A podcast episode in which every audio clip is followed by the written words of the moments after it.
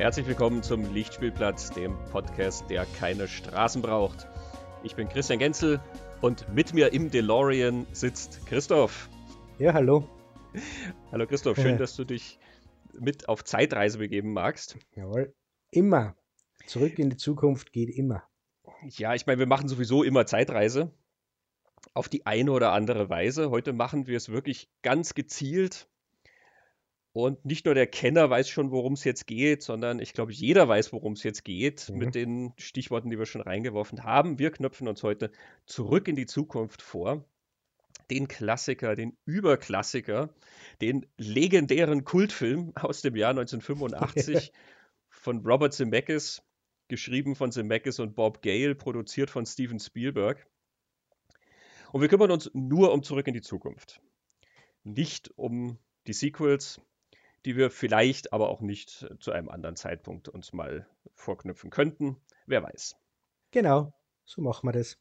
Denn, denn ich muss ja sagen, Christian, wenn man zurück in die Zukunft schaut und die Sequels außen vor lässt, wird das Ende ja durchaus interessant. Wenn man das nämlich nicht als Anknüpfungspunkt für die weitere Geschichte sieht, sondern als das Ende von dieser Geschichte. Aber da werden wir vielleicht nur dazu kommen.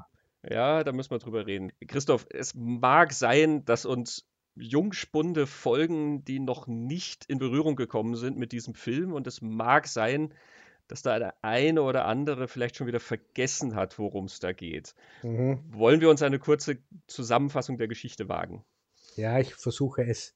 Zurück in die Zukunft spielt im Jahr 1985, also in dem Jahr, in dem er veröffentlicht worden ist. Die Hauptfigur ist Marty McFly, die spielt Michael J. Fox.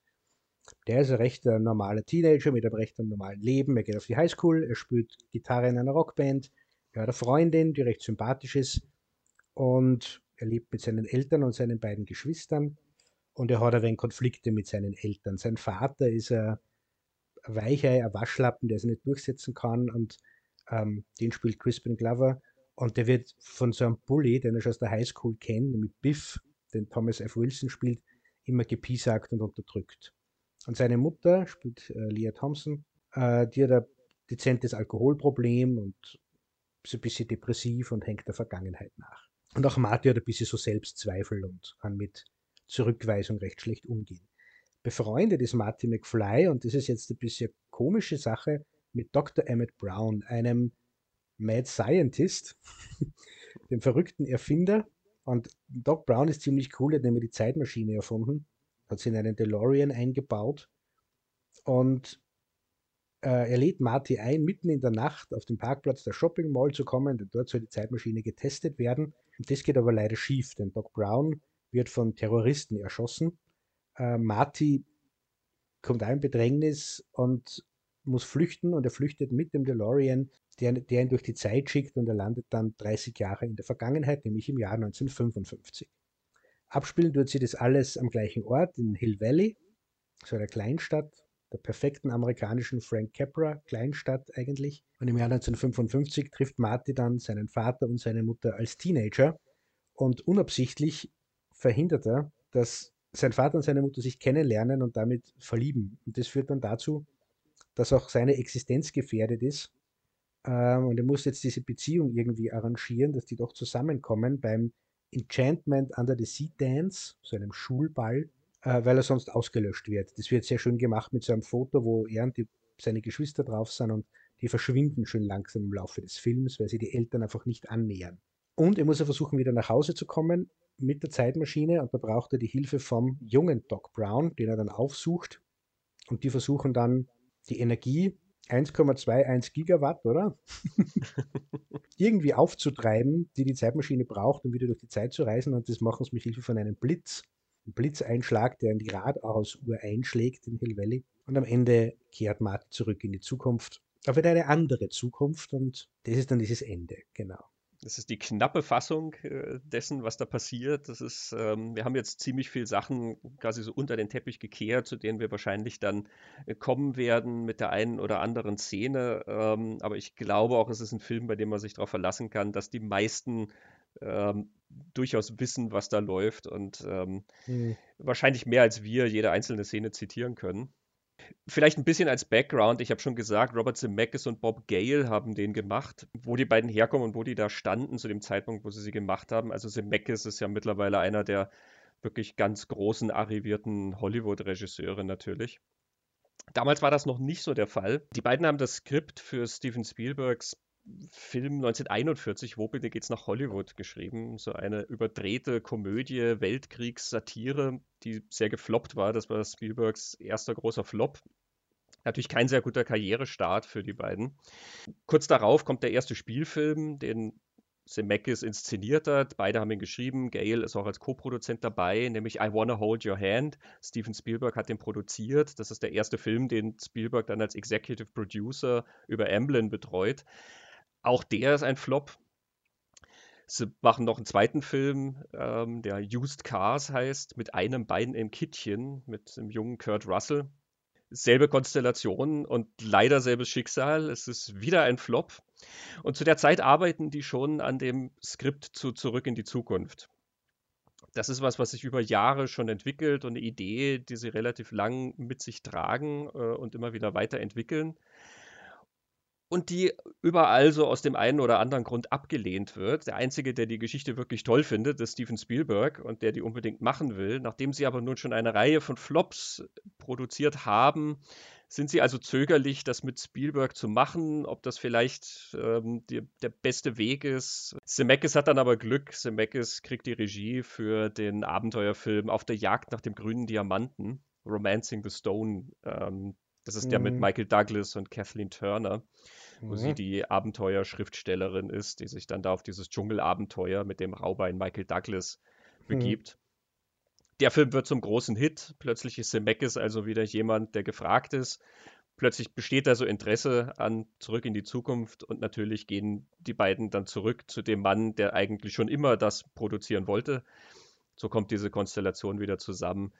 Zemeckis inszeniert, mit Gale wird geschrieben und Steven Spielberg produziert das Ganze. Einfach nur, um es auf dem Zeiger zu behalten. Äh, man kennt Zemeckis ja eben, wie schon gesagt habe, jetzt so als arrivierten Regisseur. Und äh, wenn man so im Bonusmaterial sieht, sind sie natürlicherweise dann auch schon in einem gewissen Alter.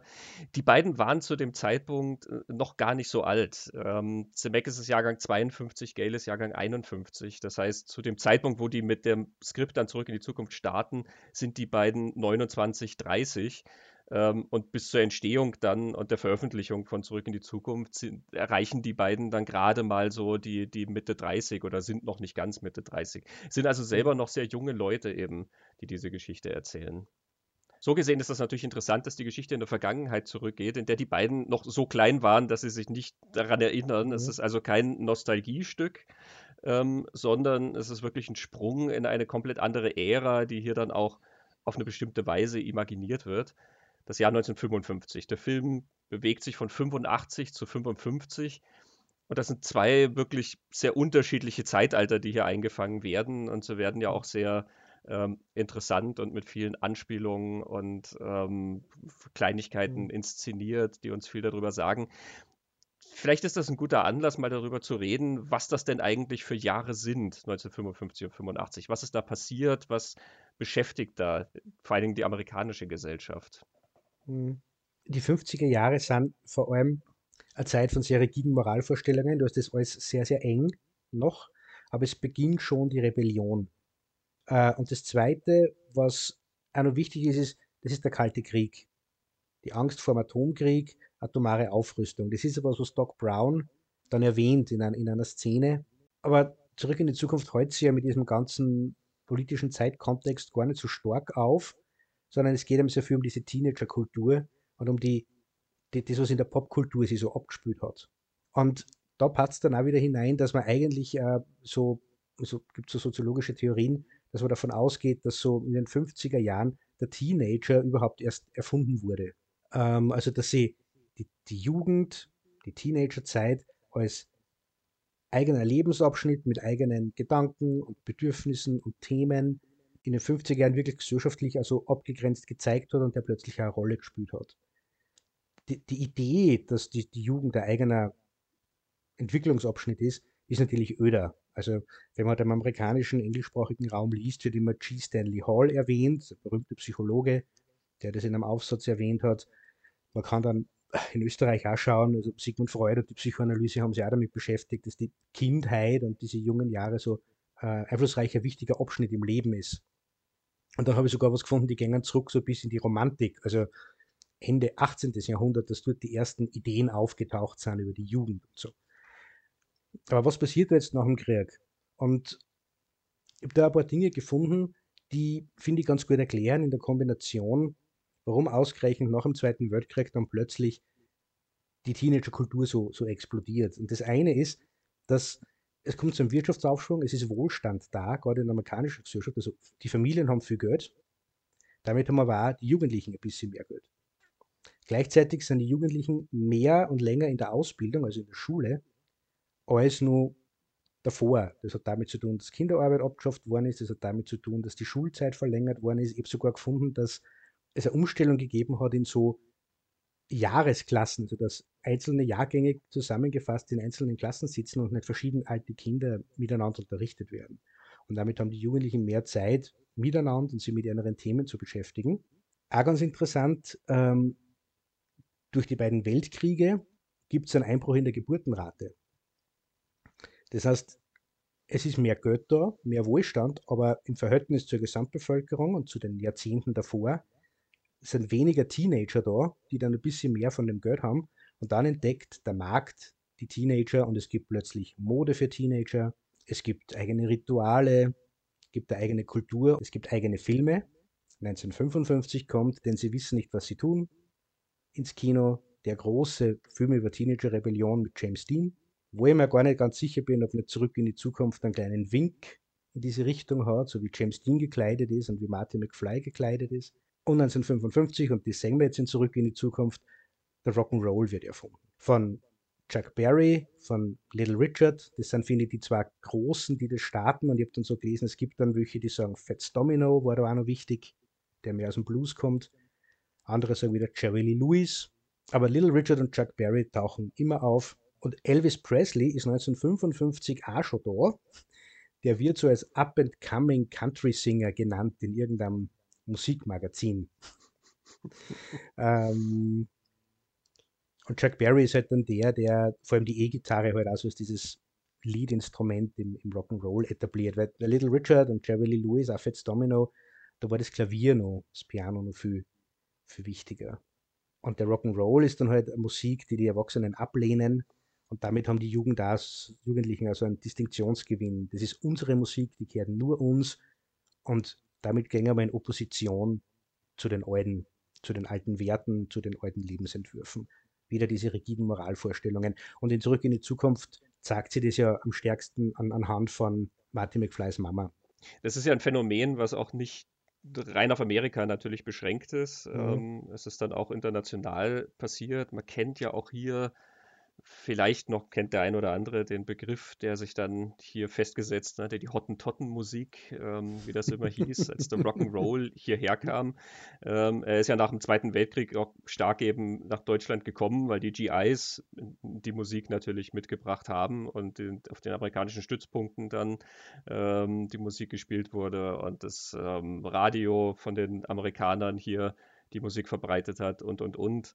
Und das hängt natürlich mit diesen Moralvorstellungen, die du erwähnt hast, ja auch sehr zusammen, ne? weil das eine extrem physische Musik ist und deswegen ja mhm. immer die, ähm, die Angst der Eltern sozusagen bestand, dass diese Musik dann die Kinderchen dazu anregen wird, dass sie irgendwelche körperlichen Gelüste entwickeln und ähm, ähm, der Rock'n'Roll führt dann also gleich ins Verderben, ja, über den Sex gleich ins Verderben. Ja, es ist, es ist witzig, weil es ähm, wie du sagst, so eine Explosion ist, die da stattfindet. Mhm. Die ja eigentlich natürlich in dem wurzelt, was äh, schon, schon lange, lange da war. Du hast den Blues erwähnt und vieles äh, von dieser Musik kommt eben aus diesen Wurzeln, gerade aus der schwarzen Musik natürlich aus diesen Wurzeln. Aber hier ist das dann plötzlich so auf, auf elf gedreht und viel wüster und viel leidenschaftlicher. Und ich meine, Jerry Lee Lewis zündet sein Piano an. Äh, solche Geschichten kommen da. Ne? Ähm, man, man, kriegt da vielleicht ein bisschen das Gespür dafür, warum da so ein Generationenbruch auch stattgefunden hat, vielleicht. Mhm. Und die Szene, die du, ähm, auf die du angespielt hast, die wir in Zurück in die Zukunft sehen, natürlich, wo der Rock'n'Roll erfunden wird. Du hast jetzt behauptet, er wird von Chuck Berry erfunden. Das stimmt natürlich nicht. Er wird von Marty McFly erfunden. der ihn aber von Chuck Berry hat. Ja, ähm, das ist eine, einer der Punkte, die wahrscheinlich ähm, sich ein bisschen irgendwie selber in den Schwanz beißen in dieser Geschichte. Ne? Wenn Chuck Berry die Musik nie erfunden hat, wie kann er das dann wissen? Wir haben ihn ja am Anfang als, als äh, Musiker in einer Band gesehen, als Gitarrist eben, und er muss dann am Schluss bei diesem Tanz spielen, den du genannt hast. Ähm, geht er dann als Ersatzgitarrist sozusagen auf die Bühne und wird dann um eine Zugabe gebeten. Er spielt dann Johnny Be Good und der Bandleader mit dem Namen Marvin Barry ruft dann seinen Cousin Chuck an und sagt ihm, Chuck, du bist doch auf der Suche nach einem neuen Sound, hör dir das mal an. und das ist die Geburtsstunde des Rock'n'Roll. Witzig, wenn du Zemeckis und Gale hörst, das ist eine der ersten Sachen, die bei ihnen aufgetaucht sind, dass diese Szene drin sein muss. Marty McFly ja. erfindet den Rock'n'Roll. Wahrscheinlich, weil das so sehr zusammenhängt mit dieser Erfindung des Teenagers, die du auch gerade erwähnt hast. Ja wer den Rock'n'Roll erfunden hat, ja, das ist, äh, wie du sagst, man kann ja die, die Szene als diese Zeitschleife lesen, ne? Time Loop. Mhm. Aber ich habe dann nachgeschaut, 1955 hat Chuck Berry seine erste Single veröffentlicht. Das ist Maybelline. Und er hat 1955 hat Johnny B. Good schon geschrieben, allerdings für einen anderen Künstler. Aber das ist irgendwie, hat sich das nicht so entwickelt und 1958 nimmt Chuck Berry dann Johnny B. Good selber auf. Und Maybelline, das rockt schon ohne Ende. Aber das hat nur so diesen, diesen Wechselpass, das ging ein bisschen nach Country. Und wenn man sich dann das anschaut, wie er sich da, da kommt dann Rock'n'Roll Music und Roll Over Beethoven und so weiter. Und irgendwann ist er bei Johnny B. Good.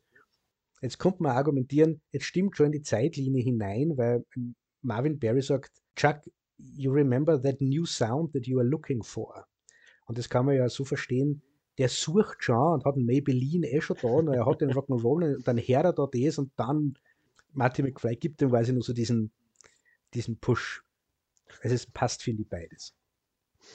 Mag durchaus sein, ja.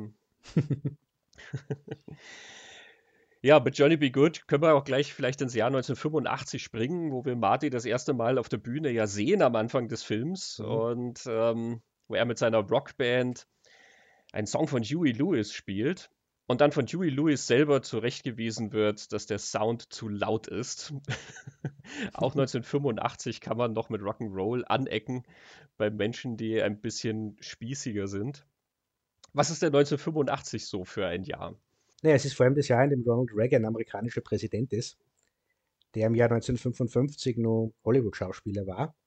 Und es ist eine Zeit, wo so konservative Werte wieder zurückkehren auf die politische Bühne und, und immer en vogue werden. Und da ist auch eine nette Verbindung zu, zu Michael J. Fox, der ja in den 80ern in einer sehr beliebten und erfolgreichen Sitcom mitgespielt hat, die, hat, die heißt Family Ties. Und er spielt darin Alex Keaton. Alex P. Keaton heißt seine Figur.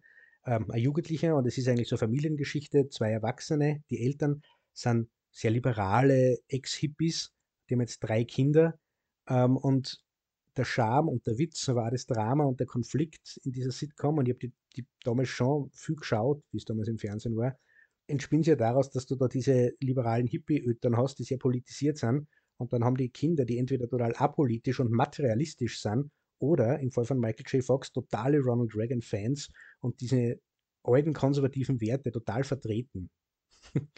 ähm, und dann hat es, glaube ich, gerade damals einen ganz anderen Spaß gehabt, dass der Darsteller, der im Fernsehen so beliebt ist und Michael J. Fox Figur, Alex P. Keaton war die beliebteste Figur aus der Sitcom, wird dann im Kino ins Jahr 1955 zurückgeschickt, also dort, wo seine Fernsehfigur die Werte her hat. Aber ich habe schon gesagt, materialistisch, es ist ja so das Jahr des Konsums. Ähm, ich glaube, es ist kein Zufall, dass man sie, dass Doc Brown sich bei der Shopping Mall trifft, weil das ist der einzige Ort, wo man genug Platz hat, um schnell Auto zu fahren. Es ist ja das Jahr, in dem die Innenstädte und New York, über das haben wir schon ein paar Mal gesprochen, immer mehr verdrecken. Der Hauptplatz von Hill Valley ist 1985 ein Parkplatz und es sind Pornokinos oder kaputte Gebäude und die Obdachlosen schlafen dort. Und gleichzeitig sind die 80er Jahre aber so diese, diese Yuppie-Zeit und der amerikanische Aufstiegstraum, kapitalistisch Geld machen, reich werden, ein großes Auto haben, so als, als Statussymbol, aber also als, als Karriereziel. Vor dem ist ja die Familie von Marty McFly ja nicht gefeit. Die Familie ist eher so, ein, die leben zwar in so einem Suburb, aber das Suburb ist einfach heruntergekommen. Sie ist ja nicht die erfolgreichsten, es ist ja so eine Verliererfamilie, zumindest am Anfang der Geschichte. Am Ende der Geschichte ist das ja ganz anders. Das Einzige, was ich nicht ganz verorten kann, sind die Terroristen, der Libyans, wie das in die Zeit kehrt, aber ich glaube, es kehrt irgendwie in die Zeit. Es ist interessant, weil das Jahr 1985 hat sich der Film ja sozusagen nicht ausgesucht, sondern das ist eben einfach das Jahr, in dem mhm. wir uns befinden. Diese Parallelen und diese Gegensätze zwischen 1955 und 1985, die sind natürlich sehr, sehr spannend. Ne? Also du hast das ja auch gesagt, Amerika ist auch da wieder in so einer Aufbruchsstimmung eigentlich und gleichzeitig so, so ein konservatives Land irgendwie was der Film dann aber in dem Sinne ja hier nicht so reflektiert, sondern das ist sozusagen der Status, in, in dem wir uns befinden. Ne? Ähm, das, das ist das Leben, wie wir uns das jetzt gerade vorstellen oder so. Also Reagan, der Republikaner, ist ja auf so einer ja, Make America Great Again Schiene gefahren und ähm, Ne, das mhm. Wirtschaftskonzept war dieses Trickle-Down-Economics, wo man sich vorgestellt hat, wenn quasi ganz oben möglichst viel Geld bleibt bei den Reichen, dann regnet das so immer weiter runter in alle Schichten. Das klingt natürlich total schön als Bild und sehr plausibel. Ähm, in der Wirklichkeit, wie man immer wieder feststellt, bleibt es dann aus irgendeinem Grund einfach oben. Da regnet überhaupt nichts runter. Ja, es fließt in Steueroasen, aber das wusste man damals ja nicht. Ja. Mhm. Aber eben, also diese Ideen von Wohlstand und ähm, wie du sagst, von Konsum und so, das, das ist ein sehr spannender Zusammenhang, der da eigentlich aufgebaut wird. Ne? Also auf gewisse Weise ähneln sich diese Jahre dann doch wieder sehr in der amerikanischen Geschichte. Auch wenn der Film uns natürlich mit den Unterschieden immer wieder amüsieren mag und ähm, immer wieder sozusagen damit spielt, was denn in diesen 30 Jahren nicht alles passiert ist. Technologisch natürlich auch und modisch und ähm, sprachlich und, und, und. Hm. Und es gibt ja diesen Ansatz, der wird mehrmals im Film genannt. Der heißt, um, if you put your mind to it, you can achieve anything. Mhm. Und es gibt drei, drei Charaktere, sagen den. Weißt du, wer dann als erstes sagt? Ähm, Marty McFly sagt ihn zu seiner zu Freundin. Ja? Erst, erst zu, seinem, zu seiner Freundin, weil er sagte, mein Dad sagt das immer, oder? Nein, Doc Brown. Das finde ich nämlich interessant. Doc hat ihm den Satz gesagt. Mhm. Und das finde ich spannend, weil es ja, wenn man schon Doc Brown sagt, sowas, dann stellen wir da diesen Erfinder vor. Wir kommen dann nachher noch zu was anderem bei Doc Brown. In dem Zusammenhang ist der Satz auch wieder spannend. Aber man schaut sich den Film an und denkt sich, okay, der Erfinder, der halt einfach, ja, die Zukunft erfindet, sagt diesen Satz. Und bei Marty verändert er sich dann schon. Ähm, genau, er spricht mit seiner Freundin drüber, da geht es halt mehr um Erfolg als Musiker, äh, nachdem er da bei einem Bandcontest abgelehnt wurde. Später sagt er dann doch zu seinem eigenen Vater, zu dem jugendlichen Vater, den er trifft in der Vergangenheit, und dem wir einfach Selbstvertrauen einbläuen und ganz zum Schluss sagt George McFly noch einmal. Mhm. Und zum Schluss kriegt er dann wirklich so vom, der, der, der, der verrückte Wissenschaftler, der lauter lustige Tools erfindet, sagt den Satz, dann der Teenager, der das eigentlich so persönlich, als persönliche Weiterentwicklung eher mahnt und zum Schluss der Vater in einem Kontext, wo es wirklich um den Wirtschaftsaufstieg und den großen, den großen amerikanischen Traum und den Erfolg geht. Mhm. Ganz spannend, was der Satz für ähm, Kurven macht in dem Film.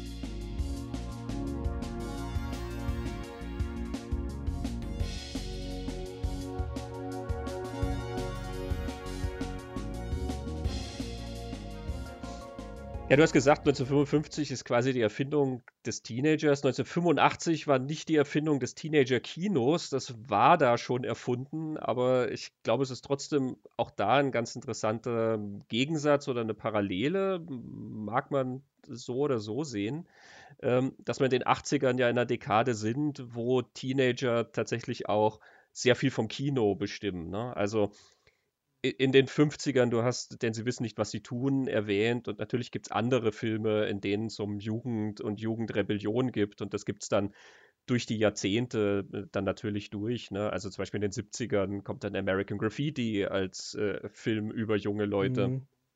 Aber erst wo wir dann in den 80ern sind, da ist sozusagen auch der Teenager als, als Hauptdreh- und Angelpunkt äh, vieler Geschichten so ein bisschen entdeckt und natürlich auch da die Kaufkraft des Teenagers, was Kinokarten angeht, weil halt sehr, sehr viele Geschichten eben für junge Leute gemacht sind und ähm, dementsprechend dann natürlich auch mit jungen Leuten erzählt werden. Ne? Teenager-Geschichten sind dann in den 80ern schon sehr, sehr viel verbreitet im Kino. Ähm, es gibt sehr viele Geschichten, in denen junge Leute eine Rolle spielen. Und natürlich hat Steven Spielberg ganz viel damit zu tun, der in den 80ern ja einer der Hauptprotagonisten darin war, dass er Geschichten darüber erzählt, wie Kinder und Jugendliche die Welt erleben und Abenteuer in der Welt erleben. Ne?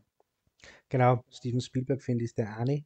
Und der zweite ist John Hughes, wenn man mhm. halt zurückdenkt, Teenager-Filme der 80er Jahre, dann ist es Breakfast Club, dann ist es Pretty in Pink, ähm, Ferris macht blau. Und ich finde, Martin McFly hat, wenn man jetzt so diese beiden, wie stellt John Hughes seine Teenager da und wie stellt Steven Spielberg seine Kinder und Teenager da, hat Martin McFly, finde ich, von beiden irgendwas. Denn die, die Spielberg-Kinder und Teenager sind oft ein bisschen alleine gelassene Kinder, kommt mir vor. Da sind die Eltern nicht so präsent oder, oder lassen irgendwie aus oder äh, gut, die Goonies äh, fallen mir jetzt auch noch ein, das ist jetzt Donner, aber bei den Goonies fragt man sich ja sowieso, wo die Erwachsenen überhaupt sind. aber ähm, und bei Martin McFly hat man das, das Element ja auch. Es geht ganz stark um seine Eltern, aber seine Eltern stehen ihm einfach nicht zur Verfügung als Vorbilder oder als mhm. Menschen, die ihm irgendwie einen, einen, Rahmen geben oder eine Richtung. Also es sind also abwesende Eltern.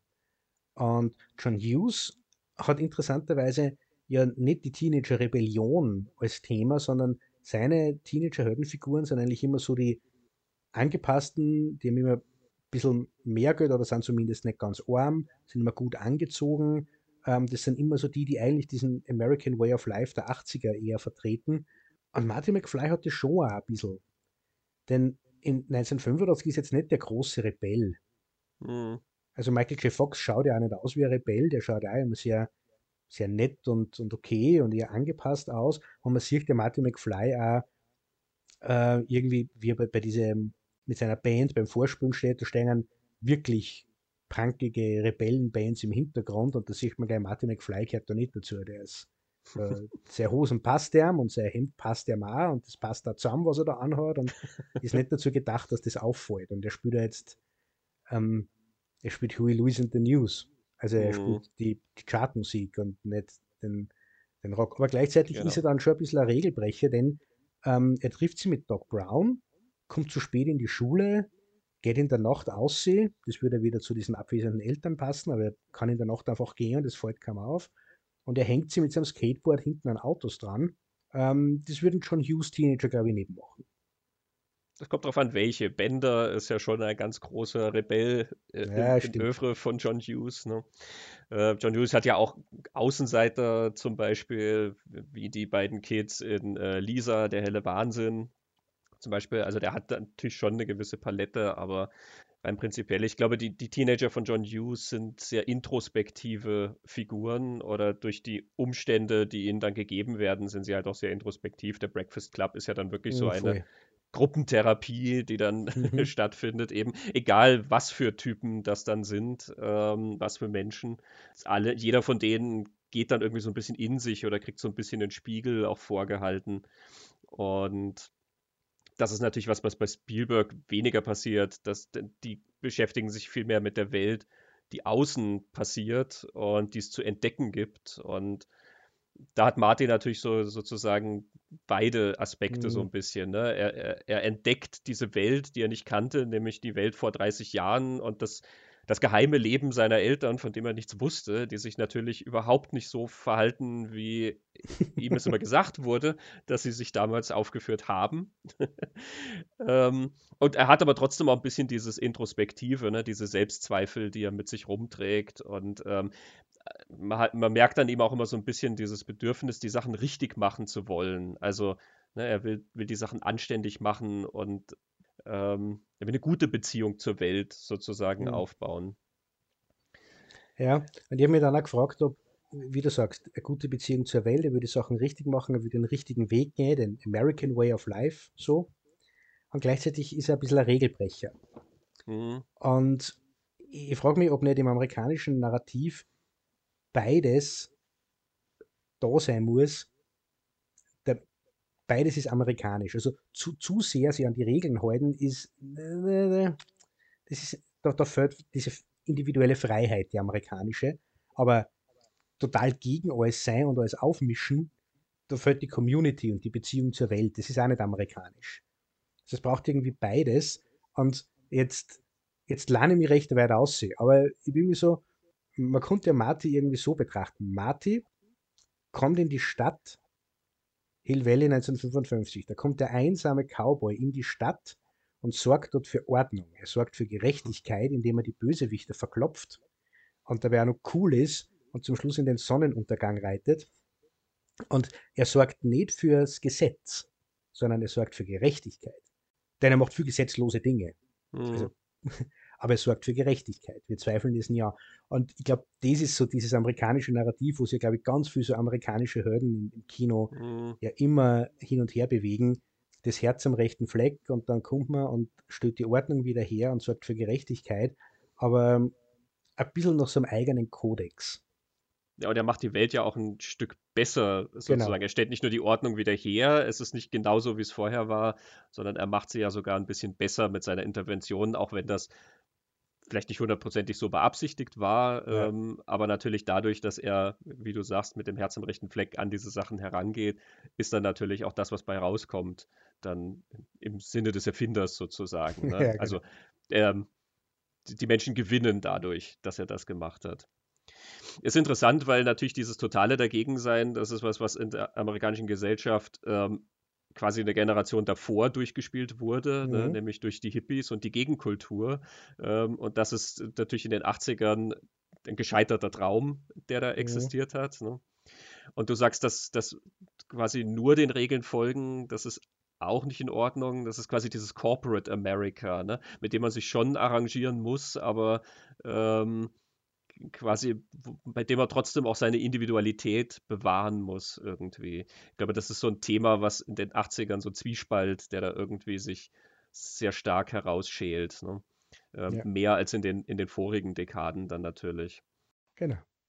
Genau. Und was natürlich gar nicht reinspielt, sind die Teenager, die dann sonst das 80er Jahre Kino auch sehr stark bevölkern, nämlich die in den ganzen Teenie-Komödien und Sexkomödien und mhm. so. Die Teenager aus Porkies zum Beispiel. Auch ein Film, der mit der Vergangenheit arbeitet, der in der früheren Ära angesiedelt ist, aber natürlich was komplett anderes erzählt.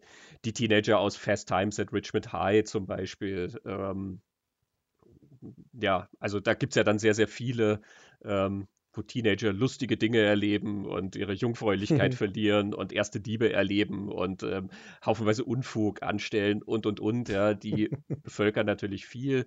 Sie kommen auch nach und nach natürlich sehr in, ähm, sage ich mal, andere Narrative rein. Das ist eine Entwicklung, die dann auch immer noch weitergeht, die ja bis heute anhält, dass du in den 80ern dann immer noch Narrative hast, wo du erwachsene Protagonisten hast und wenn du dann dieselben Narrative 10 oder 20 Jahre später dir anschaust, werden sie mit Teenagern dann erzählt. Mhm. Wie zum Beispiel eine verhängnisvolle Affäre. Ne? Das ist noch der gestandene Michael Douglas ähm, mit der Affäre, die seine Familie zu ruinieren droht. Und wenn du dann 2002 guckst, Swim-Fan, das ist dieselbe Geschichte, aber es ist halt mit Highschool-Schülern erzählt. Also, ähm, das ist nicht abgeschlossen, der Prozess, sondern der ist da im Werden und sicherlich ist zurück in die Zukunft auch ein Baustein dessen, dass ähm, Teenager so eine wichtige Rolle in diesem Kino spielen. Ne? Vielleicht kann man in dem Bezug auch noch, wenn wir über die Jahre und diese Popkultur der Jahre reden, vielleicht ganz kurz einen Blick darauf werfen, wie Robert Zemeckis mit dem umgeht. Das ist nicht uninteressant, weil Zurück in die Zukunft nicht der einzige Film ist, in dem er das macht. Ich hatte vorhin schon I Wanna Hold Your Hand erwähnt, den ersten Film, wo er Regie geführt hat. Und das ist ein Film, wo sich dann durchaus Parallelen finden lassen zu Zurück in die Zukunft. Ähm, es gibt auch einen, einen, netten Zusammenhang im Casting. Ähm, Mark McClure und Wendy Joe Sperber, die die Geschwister von Marty McFly spielen, sind in I Wanna Hold Your Hand im Ensemble, die gehören mit zu den Mm. Hauptrollen da. Ähm, I Wanna Hold Your Hand ist die Geschichte von vier Mädels im Jahr 1964, die völlig von der Beatlemania ergriffen sind. Und die Beatles kommen da also in die Ed Sullivan Show und ähm, also wer irgendwann mal Fernsehaufnahmen gesehen hat von damals, wenn die Beatles irgendwo aufgetaucht sind, ähm, das ist Hysterie, das ist Chaos, das Mhm. ist ähm, die, die Menschen fallen in Ohnmacht, also die Teenager, die, die kippen alle um, sobald da ähm, John Paul, George und Ringo irgendwo auftauchen.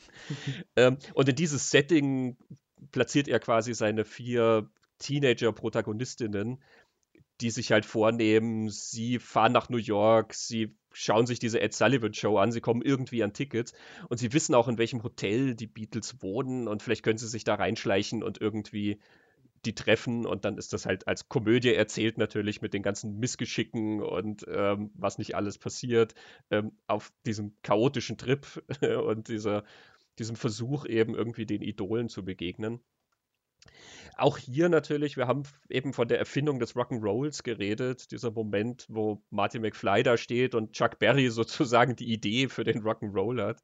Ähm, und in I Wanna Hold Your Hand ist das ja dann auch so ein einschneidender Moment. Ne? Ich meine, die Beatles waren eine Legende, aber der Auftritt in der Ed Sullivan Show war halt dann auch nochmal so ein wichtiger Moment in der amerikanischen Popkultur, der die Beatles ja so über den großen Teich nochmal gebracht hat und ähm, ja, einfach ein historischer Auftritt gewissermaßen war. Ne? Also auch da für den Kontext, ähm, bevor die Beatles aufgetreten sind, sind da tanzende Pudel aufgetreten oder so. Das, das, ist, das war die Ed Sullivan Show, ne? Ja, und Elvis. Auch Elvis, ja. Elvis. Das ist halt wie ein Varieté-Programm irgendwie, ne? Er hat so halt was, was gerade so entertaining ist. Ed Sullivan, so ein netter älterer Herr, der irgendwie das präsentiert hat. Und dann diese völlig hysterischen Teenager, die ähm, irgendwie kaum auf ihren Sitzen bleiben können, wenn die vier da auftauchen. Es gibt auch so ein paar Momente im Drehbuch von I Wanna Hold Your Hand, wo man vielleicht die Verwandtschaft dann merkt, ähm, und Gale waren ja dann schon dabei, zurück in die Zukunft zu entwickeln. Im Finale von I Wanna Hold Your Hand gibt es ja diesen Jugendlichen, der partout gegen die Beatles ist und die Musik überhaupt nicht aushalten kann und deswegen dann diesen Broadcast von der Ed Sullivan Show äh, sabotieren will. Und der rennt dann also raus und hat sich die Axt, ähm, die, die Feueraxt quasi geklaut und rennt aufs Dach und will dann da hochklettern, den Sendemast, um ähm, da drauf zu hacken und es tobt ein Gewitter. Und dann schlägt der Blitz in seine Axt ein und er fliegt runter und dann, dann sagt er noch so, naja, okay, okay, ähm, ich hab's verstanden, ja, also er ist, er ist machtlos gegen diese höhere Gewalt, die offensichtlich die Beatles on air haben will. Es gibt auch einen Moment, wo, das ist Mark McClure eben, der so einen etwas schüchternen Jungen spielt, ähm, der in eine von diesen, eins von diesen Mädchen verliebt ist ähm, und das aber ihr noch nicht so richtig gesagt hat und sie geht dann da mit jemandem auf ein Hotelzimmer, weil sie einen Plan hat, wie sie an Geld kommen kann, um dann also in die Ed Show zu kommen, etc. pp. Und der Typ dort oben wird so ein bisschen unangenehm und dann kommt der Moment, wo er reinstürmt ins Hotelzimmer und ähm, sie quasi freikämpft. Also er haut ihm dann eine rein und nimmt sie mit und hat sich dann damit so als Mann bewiesen. Das ist dann natürlich, findet das ein Echo in Zurück in die Zukunft, in dem Moment, wo dann der Vater von äh, Marty McFly die Mutter dann freikämpft von dem unangenehmen Biff. Und das ist dann der Moment, wo endlich diese, diese Verbindung dann passieren kann. Mhm. Ja, I Wanna Hold Your Hand ist ein Flop gewesen, aber der ist großartig. Ein sehr herziger Film, finde ich. Ja, sehr empfehlenswert. Genau, das ist die große Nancy Allen drin, die den Bass von Paul McCartney entdeckt. Und die Szene habe ich nie wieder vergessen. Das ist in, in orgiastischem Glück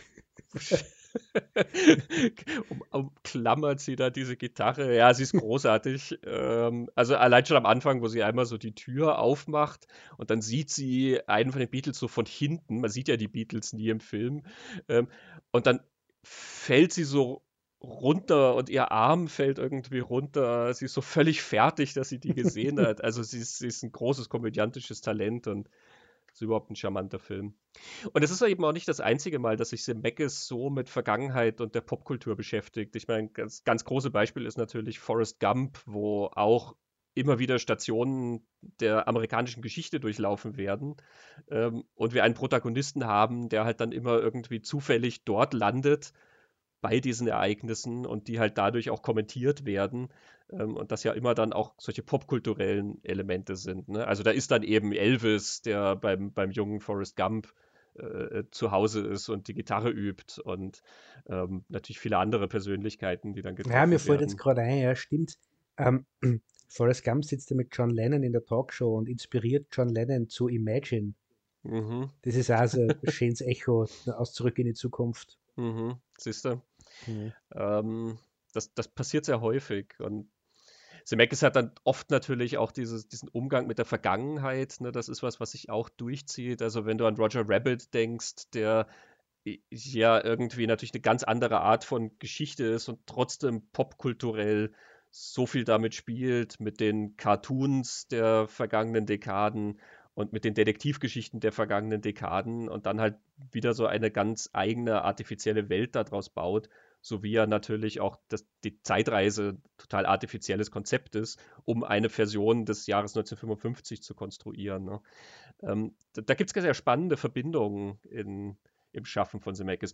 Ich habe 1941 erwähnt, das Skript eben, was sie für Spielberg geschrieben haben, was ja auch eine historische äh, einen historischen Background nimmt und damit arbeitet und dann halt daraus so eine Chaoskomödie macht. Ähm, auch da merkt man natürlich dieses Interesse an äh, ja, einfach der amerikanischen Geschichte und dem, und dem Interesse aber auch daran, das umzustülpen irgendwie. Wir, wir, haben Spaß mit diesen geschichtlichen Ereignissen und drehen die um und stellen die so auf den Kopf irgendwie und schauen, was wir da an, an, Chaos und, und ähm, Witz herausholen können. So wie eben Marty McFly, der dann den, den Rock'n'Roll erfindet.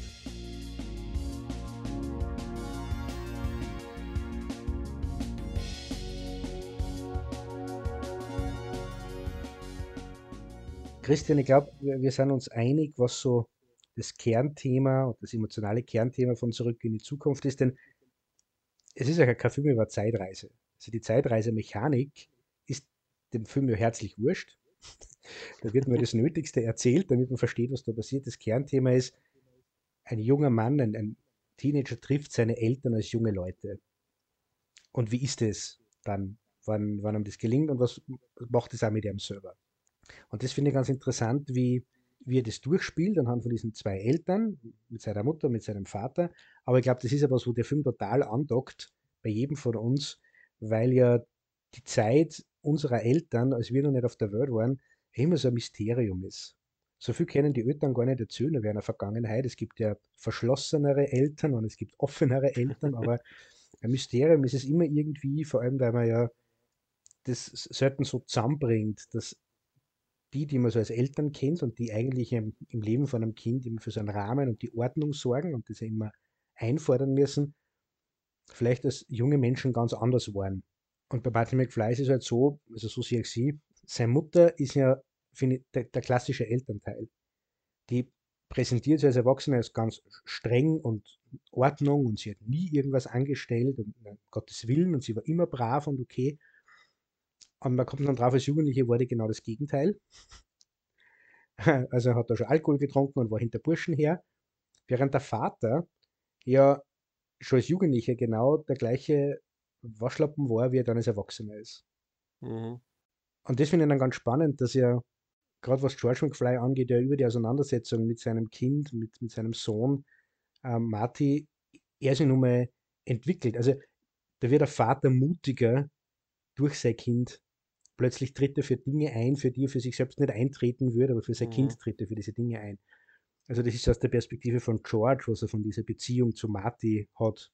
Und aus der Perspektive von Marty, der kriegt die Chance, sich diesen Vater zu bauen und zu machen, den er gerne als Vorbild hätte und dem das einzuimpfen, was er braucht von seinem Vater, was mhm. dem so fehlt. Das finde ich ganz spannend. Das sind so mehrere Varianten, die mhm.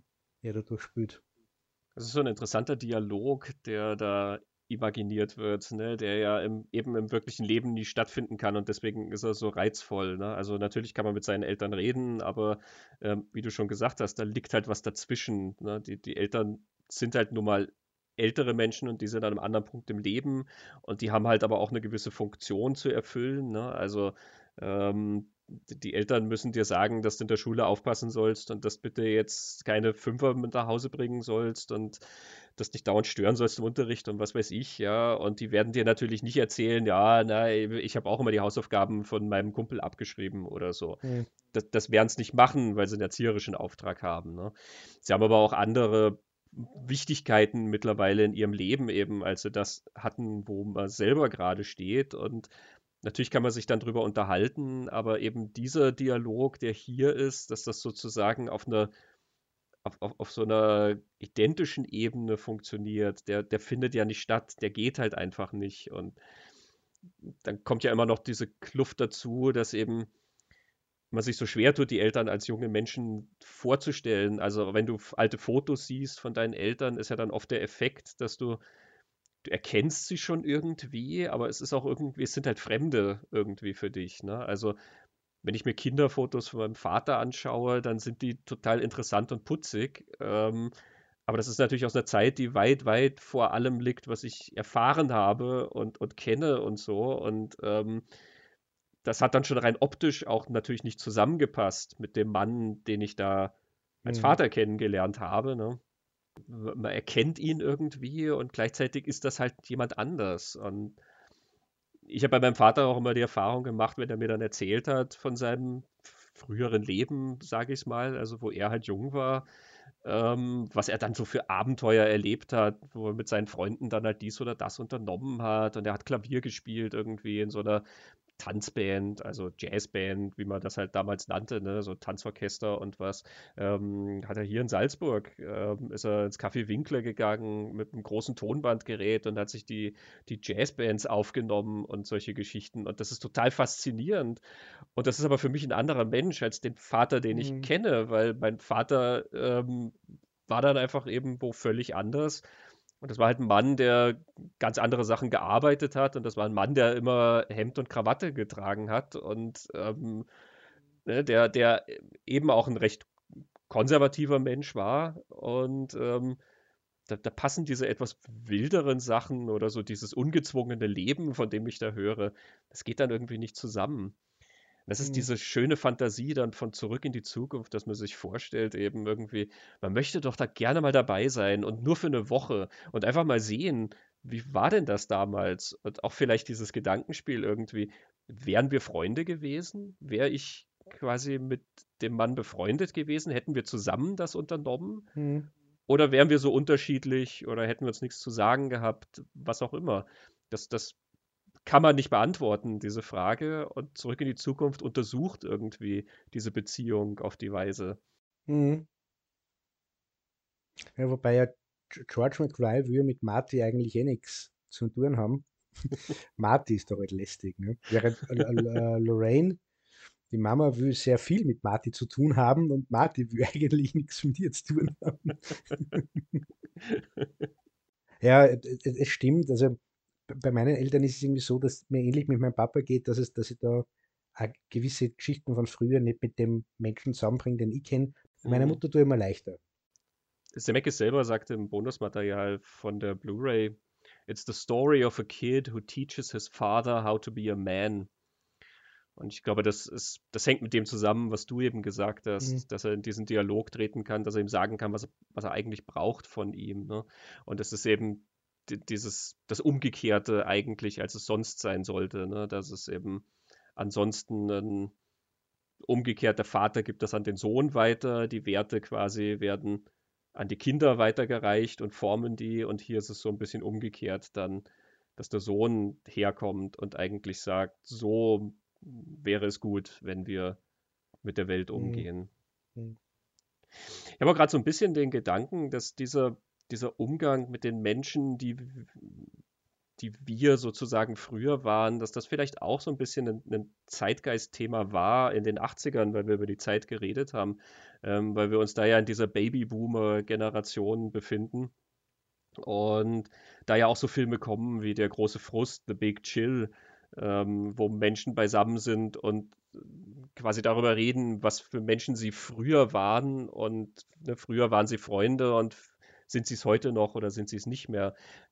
Da geht es halt um denselben Menschen letzten Endes. Ne? Aber diese, diese Nachdenklichkeit eben darüber, wie sich Menschen verändern im Laufe der Zeit oder ähm, dieser Dialog mit sich selber, den man letzten Endes führt. Ne? Du hast in den 80ern ein paar solche, solche Geschichten. Du hast ja auch äh, Peggy Sue hat geheiratet, zum Beispiel von Francis Ford Coppola, ähm, wo das auch ein bisschen untersucht wird. Hier ist es halt dann eben, wie ich gesagt habe, in so einem artifiziellen Konstrukt durch diese Zeitreise ist es dann einfach natürlich eine andere Art äh, dieser Begegnung, die dadurch natürlich sehr reizvoll wird. Ja, und zurück in die Zukunft ist ja immer sehr leicht. Der ist in allen Konflikten und in jeder Action, die da passiert und in jedem Drama, das passiert, äh, das ist immer sehr leichtfüßig erzählt und ähm, jede Introspektion, das ist, alles, das ist alles da, was wir jetzt beschreiben, aber es ist eben immer sehr, sehr, sehr locker. Also der, mhm. der geht da nirgendwo in, in, in eine Tiefe oder in ein starkes Extrem. Genau. Was, glaube ich, eine große Kunst ist. Ja, ja, also die Tiefe ist in dem Sinne schon da, dass das ja alles sehr, sehr stimmig, auch psychologisch total stimmig ist, eben in den Figuren. Ähm, aber es ist jetzt kein Film, bei dem du sitzt und dann grübelst und, ne, also genau. wenn ich The Big Chill erwähne, das ist ein komplett anderer Tonfall, in dem wir da eine Geschichte erzählen. Ne? Ähm, Marty hat ja eigentlich eine andere Vaterfigur. Marty hat ja eine, ähm, eine, eine Vater-Sohn-Beziehung auf gewisse Weise mit Doc Brown. Mhm. Ähm, der verrückte Wissenschaftler, den wir erwähnt haben, Christopher Lloyd, spielt den ähm, so, dass mein Bild von verrückten Wissenschaftlern auf Ewigkeit davon geprägt ist. Und ich finde es eine sehr nette, ja, fast Ironie dieser Geschichte, dass diese zwei Zeitreisenden zwei Figuren ohne Vergangenheit sind, gewissermaßen. Also natürlich hat Doc Brown eine Vergangenheit, wir sehen den jungen Doc Brown, aber was wir nie sehen und was nie erzählt wird, ist die Vergangenheit dieser zwei Menschen. Wie haben die sich kennengelernt? Warum sind die befreundet oder, oder reden miteinander oder helfen einander oder was? Das ist, das finde ich hochspannend, dass der Film das nicht einmal andeutet. Ja, genau. Der, der Schuldirektor Strickland äh, spricht Marty einmal drauf an, aber er sagt dann, dass er aber immer nur mit diesem Doc Brown herumhängt und dass das ein schlechter Einfluss ist für ihn. Mhm. Aber ich habe erfahren im Internet, ja, ich habe YouTube befragt und da ist mir dann erklärt worden, es gibt einen Comic, der erzählt wird, wie sie die kennenlernen. Hm. Aber das kam alles nach Zurück in die Zukunft und wir kümmern uns ja nur um Zurück in die Zukunft. Ja, ich weiß auch gar nicht, ob ich so wissen will. Ich finde es nämlich sehr reizvoll, dass das uns überlassen wird. Ähm, aber es stimmt der Satz mit dem, dass das ein schlechter Einfluss ist. Das ist, glaube ich, ein großer Teil und das hängt vielleicht auch mit dem zusammen, was du gesagt hast, dass Martin natürlich schon was Rebellisches an sich hat. Bob Gale sagt das im Bonusmaterial auch eben, dass Doc Brown natürlich als verrückter Wissenschaftler irgendwie ist das eigentlich jemand, von dem dir die Erwachsenen sagen, von dem solltest du dich fernhalten. Und gerade deswegen ist er interessant.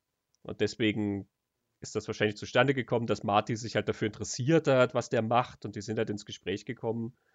Und ich kann mir das dann halt natürlich so vorstellen, dass Doc Brown natürlich dann sich gefreut hat, dass sich jemand interessiert für das, was er macht, weil ähm, er ist ein verrückter Erfinder, aber er ist jetzt nicht der Erfinder, der dauernd irgendwas Brillantes erfindet, was die Welt erschüttert, sondern er rennt ja immer irgendwelchen, ja, mehr oder weniger Schnapsideen hinterher. Ne?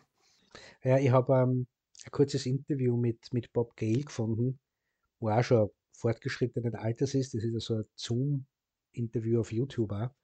Und da erzählt er, dass ein Einfluss für Doc Brown offenbar war, dass in seiner Nachbarschaft hat, hat er erzählt von sich und seinem Bruder. Und in der Nachbarschaft hat ein älteres Ehepaar gewohnt, die kinderlos waren.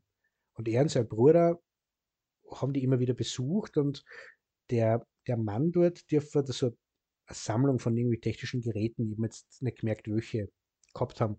Und Bob Gale und sein Bruder hat das interessiert und der hat ihm das gesagt. Und Bob Gale sagt dann, er hat dann später irgendwie, wer erwachsen war, so das Gefühl gehabt, naja, vielleicht waren wir so die Ersatzkinder für, für dieses Ehepaar, mhm. ähm, denen er halt dann das erklärt hat, was ja da wichtig war, so technische Dinge.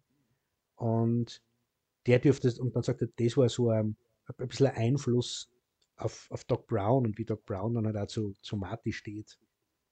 Also mhm. das macht das Sinn, wie du gesagt hast, Marty interessiert sich ja für das. Also wir sehen ja Marty ganz am Anfang wie er den riesen Verstärker anwirft, den Doc Brown da baut. Also Marty hat ja Interesse an der Technik, weil er ist E-Gitarrist und ja, so kann ich mir es auch vorstellen. Das ist interessant, Bob Gale erzählt im, im, Material dann auch noch so ein bisschen über die Geschichte von Doc Brown, was er sich vorgestellt hat. Ähm, auch das ist ja eine, eine große Leerstelle eben, ähm, aber gerade auch so in Bezug auf die Zeitreise. Er sagt dann an einer Stelle, Where did he come from? We kind of had an idea that he probably worked on the Manhattan Project. In fact, with the nuclear aspect of it, we were pretty sure that that was the case. But he went off on his own and he had these weird ideas about flux capacitors and so forth. Also den Nuclear Aspect, den er erwähnt, das ist eben das Plutonium, was Doc Brown äh, braucht, um seine Zeitmaschine anzufeuern, was eben dann die ganze Energie hervorruft. Ist natürlich auch ein netter, nette Idee so zum Zeitkontext irgendwie. Mhm. Ne? Ähm, er, er, ist dann auch ganz nett, was er dann noch weiter ausführt, eben generell zum zu dieser Erfindung oder dem Erfinder der Zeitmaschine. Da erzählt er dann noch, ähm, dass sie halt klären mussten, eben, also wenn sie eine Zeitmaschine haben, wie kommt diese Zeitmaschine zustande? Wer, wer hat die erfunden? First we said, well, it could come from the government. The government could be working on it. And we thought about it and said, yeah, if the government built it, it wouldn't work. Then we thought, well, some major corporation could be working on it. And then we said, nah, we don't like the idea that some major corporation is working on time travel. That mm-hmm. opens up a big can of worms that we don't want to deal with. We thought that the American myth is that there is a guy who in his garage invented the automobile engine that gets 200 miles to the gallon. He invented the reusable match that the match companies won't let us have because it will put them out of business. The car companies won't let us have that engine. That's the guy who would invent time travel, and he would look like Dr. Emmett Brown. Hm. Ja, sehr cool. Das ja, finde ich Der cool. amerikanische Mythos. Ja, ähm, genau. Der, der, der Typ, der das in der Garage erfindet. Genau. Wer, wer hat die PCs in der Garage erfunden in die 80er Jahre? Genau, genau. Sehr gut. Sehr gut, sehr gut. Genau. Natürlich witzig, der Gedanke, ne? wenn die Regierung das macht, dann wird es halt nicht funktionieren. Aber eben, er hat schon verstanden, wenn, wenn eine Firma das macht, dann hast du Geschichten da dran hängen, die du ja nicht haben willst. Ne? Corporate America ist dann halt wieder was anderes. Und deswegen brauchst du diesen Mad Scientist dann irgendwie. Christopher Lloyd erzählt ja, dass die Einflüsse von dem, wie er Doc Brown gespielt hat, wie er den angelegt hat, wie er aussieht, dass das zwei Figuren waren, nämlich Albert Einstein, der liegt natürlich nahe, mhm. aber auch der Dirigent äh, Leopold Stokowski oder Stokowski, das war jemand, der sehr für seine ausufernden Gesten bekannt war. Mhm. Der hat immer sehr viel mit den Armen gemacht und sehr theatralisch dirigiert. Er hat dann auch die, die Blätter mit den Noten so auf den Boden geworfen, um zu zeigen, dass er das nicht braucht. Er hat ohne Taktstock dirigiert. Ähm, den kennt man vor allen Dingen, weil er hat für Walt Disney diesen Fantasia-Score äh, mhm. dirigiert. Und Christopher Lloyd hat dann gemeint, ja, so sieht er dann Doc Brown quasi. Deswegen fuchtelt Doc Brown immer so viel mit den Armen herum, weil er dirigiert quasi die Welt. Er dirigiert ähm, das, was er bewirken will in der Welt. Das finde ich schön. Mhm. Ja, und zu diesem Nuklearhintergrund von Doc Brown, da, da passen ja dann auch wieder verschiedene Sachen. Eben, er braucht das Plutonium um die Zeitmaschine anzutreiben. Er, er redet von den Atomic Wars, die er 1955 ja erwartet, dass Kummer werden. Ne? Mhm. Ursprünglich war die Idee, die Zeitmaschine nicht in einen DeLorean zu bauen, sondern in, in frühen Skriptphasen ja die auf ein Nukleartestgelände fahren müssen und äh, dort einen Kühlschrank, glaube ich, das war so die Ursprungsidee. Also da ist auch noch dieses Echo von, von diesem dass das alles irgendwie mit, dem, mit, dem, mit der Atombombe und mit der, mhm. der Kernspaltung zu tun hat irgendwie. Und am Ende von Zurück in die Zukunft ist ja, ist ja so, wenn, wenn Marty dann durch den Blitz in die Zukunft geschickt wird, kracht er doch 1985 in ein, in ein Haus, das da am Ende der Straßen steht. Äh, und das gleiche Haus ist 1955 nur Kino. Und in dem Kino rennt die Atomic Kid. äh, Film von 1954 mit Mickey Rooney, der in, in eine Atombombe gerät und dann außergewöhnliche Fähigkeiten, glaube ich, entwickelt. Ich habe den Film nicht gesehen, ich habe nachgelesen drüber. Die, diese Idee, dass da irgendwer mit dem Atom sie äh, in Berührung kommt und auseinandersetzen muss, ähm, was dann passiert, das ist irgendwie, sind sie irgendwie nicht losgeworden so.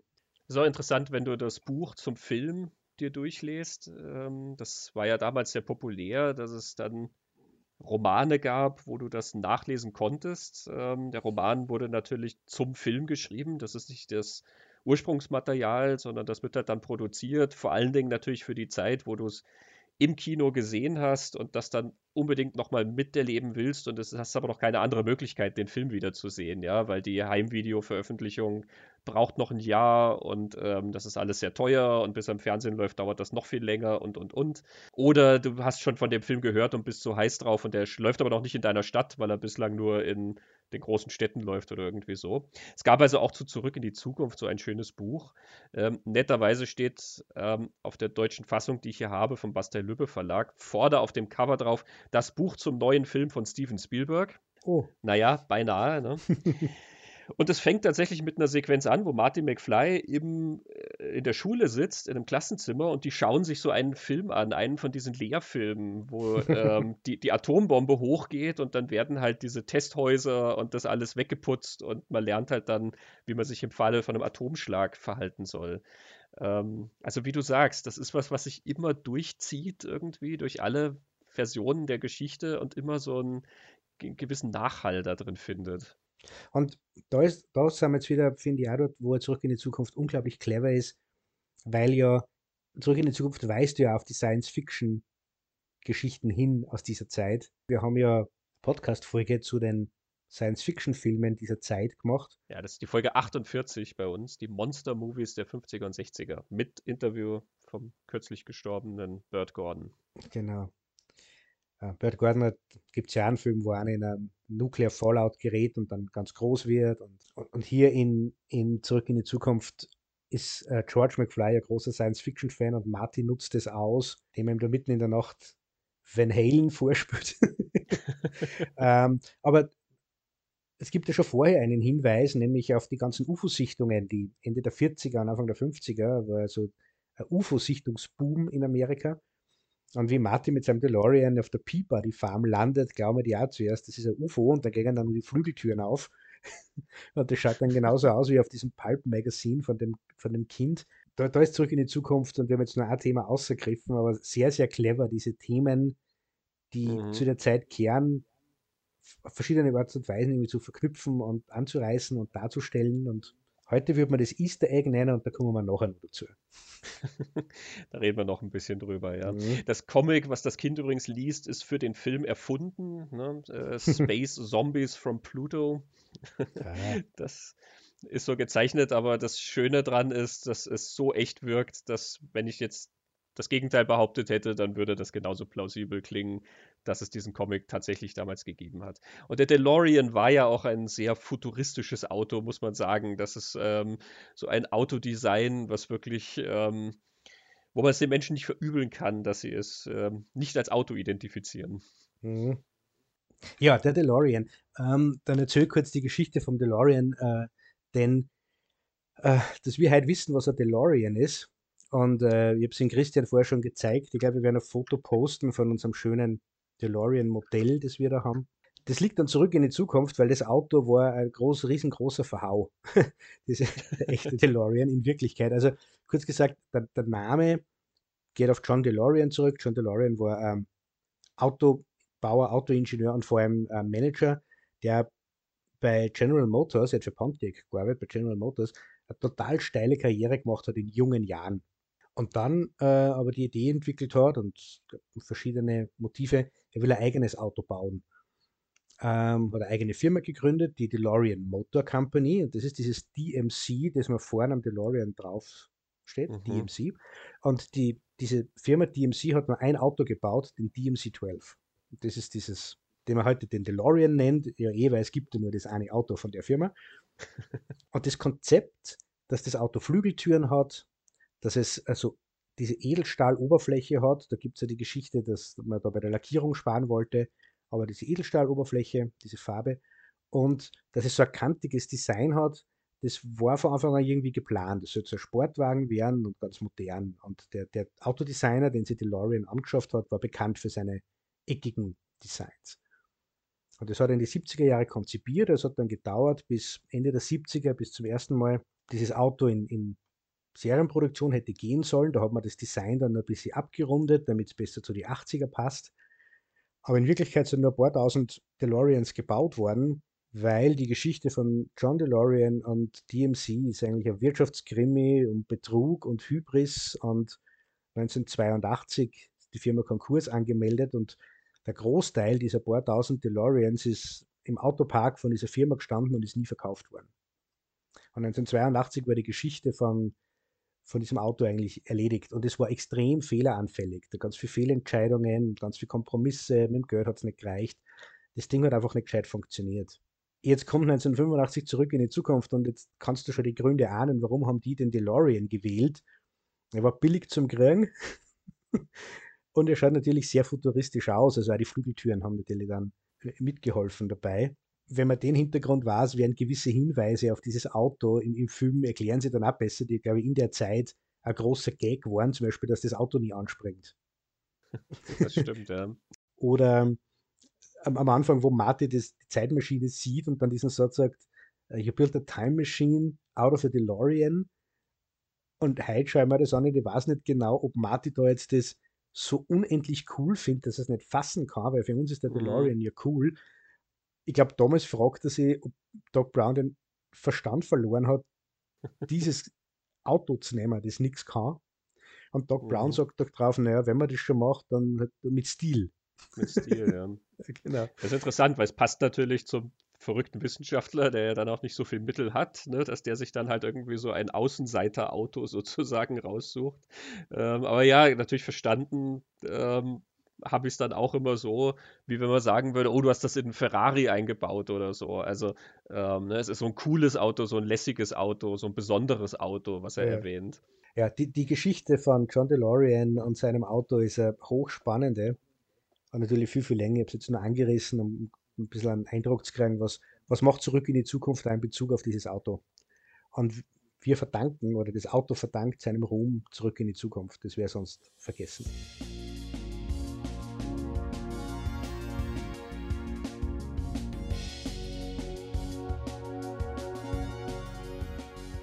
Eine Sache, die sehr spannend ist an Zurück in die Zukunft, du hast vorhin schon gesagt, er ist so leicht, er ist immer so unterhaltsam, der Film. Es ist ein sehr komischer Film. Es ist wirklich e-, ein Film mit unglaublich vielen Gags. Und das Interessante ist, dass diese Gags alle auf so vielen verschiedenen Ebenen funktionieren, dass du so viele unterschiedliche Tonfälle und Arten von Gags und Betrachtungen und Kommentaren und Witzen und Anspielungen in diesem Film hast, finde ich. Also eins ist ja das, was wir, wo wir drüber geredet haben, natürlich, dass wir auf ein Jahr zurückblicken, ähm, aus einer Warte heraus, wo wir das mit einem gewissen Humor machen können. Ne? Ähm, Martin McFly sitzt da bei der Familie von seiner Mutter, die haben sich gerade einen Fernseher angeschafft und da äh, läuft da eine Fernsehshow und äh, Martin sagt, ah, das kenne ich, das ist eine Wiederholung und dann wird er gefragt, was ist eine Wiederholung? What's a Rerun? Ähm, und dann wird er noch gefragt, ja, habt ihr auch einen Fernseher daheim? Weil damals hatte nicht jeder einen Fernseher daheim. Und er sagt, ja, wir haben sogar zwei. Und dann, dann ist so, die, die, die, Kinder fragen so, was, ernsthaft, sind unglaublich beeindruckt. Und die Eltern sagen noch, na, das ist doch nur ein Witz, weil kein Mensch hat zwei Fernseher, ja. Das ist natürlich ein Witz, der über die Zeit was erzählt und der von einer Warte raus, nämlich aus unserer Gegenwart erzählt wird, wo wir sozusagen die Absurdität lustig finden dürfen. Ne? Dass es mal eine Zeit gab, wo nicht jeder einen Fernseher hatte und ähm, wo man sich nicht vorstellen hat können, dass man vielleicht sogar mehrere von den Geräten hat. Und dann kommt man in eine Zeit, wo natürlich in jedem Raum im Haus irgendwo ein Fernseher oder ein Monitor oder was auch immer rumsteht. Ne? Ich finde, oder ich finde am offensichtlichsten ist die Schauspieler, wie, die, wie verschieden die die, Kom die Komik spülen. Mhm. Also, du hast vorher schon Roger Rabbit erwähnt äh, und den Cartoon. Und du hast ein paar Cartoon-Darsteller da herein. Also Christopher Lloyd spielt das, gerade das Gesicht von Christopher Lloyd, hat schon einiges von einem Cartoon. Uh, Crispin Glover finde ich nur viel mehr. Ich muss immer an Daffy Duck denken, wenn Crispin Glover durch diesen Film rennt, weil der spielt eigentlich eine Cartoon-Figur. Das Bemerkenswerte, oder ich nenne es jetzt bei die zwei, ich finde das bei allen Schauspielern bemerkenswert, dass sie trotz dieser sehr überzogenen Art und Weise, die Komik zu spielen, emotional immer passen. Also Mhm. du verlierst George McFly nicht, ob, obwohl das total affektiert ist, was, was er da macht. Du verlierst da Doc Brown natürlich nicht. Ähm, Mhm. Lea Thompson zum Beispiel ist ja total witzig. Die spielt aber, finde ich, jetzt das nicht so übertrieben. Die spielt halt mehr so ähm, sexuell interessierte, rebellische Teenager-Mädel, das das total auf die Burschen abfährt und spielt das eigentlich sehr, sehr offensichtlich. Aber trotzdem verstehst du sie psychologisch. Also sie Mhm. ist psychologisch und emotional total am Kern von einem jungen Mädchen, das gern Burschen kennenlernen will, aber nicht weiß wie und das nicht kann und von Eltern und Gesellschaft irgendwie ferngehalten wird. Und ich finde, am anderen Ende des Spektrums ist dann äh, Michael J. Fox, der, finde ich, nie groß spielt, sondern unglaublich geerdet und ruhig und mit so viel subtile Details, dass ich jetzt da noch, weiß ich nicht, wie oft ich den Film gesehen habe, über die letzten Jahrzehnte, ich finde immer wieder nur was, was, ich, was mir nicht aufgefallen ist, dass er da macht. Der ist eigentlich äh, ganz woanders, viel kleiner und ruhiger.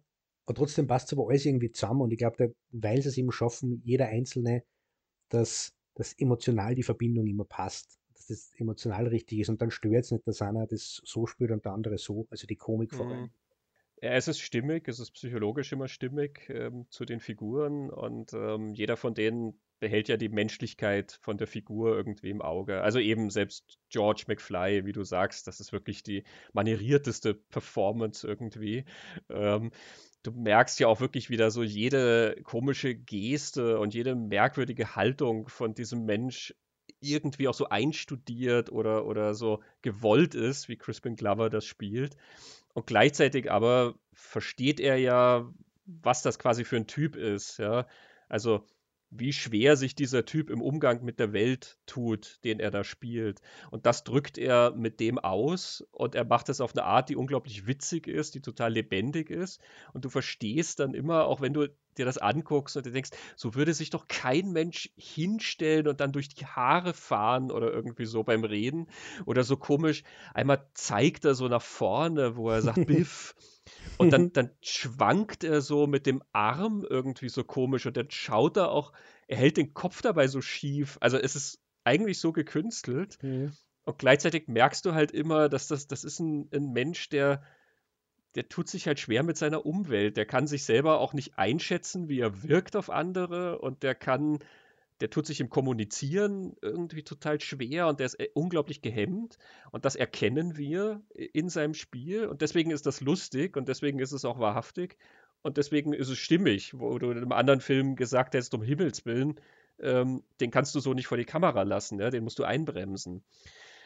Und genauso natürlich Doc Brown, der unglaublich aufdreht ähm, und natürlich dann immer das Gegenspiel hat mit Michael J. Fox, das Geerdete von Michael J. Fox und das eben das, das Aufgedrehte und Fuchtelige von Doc Brown.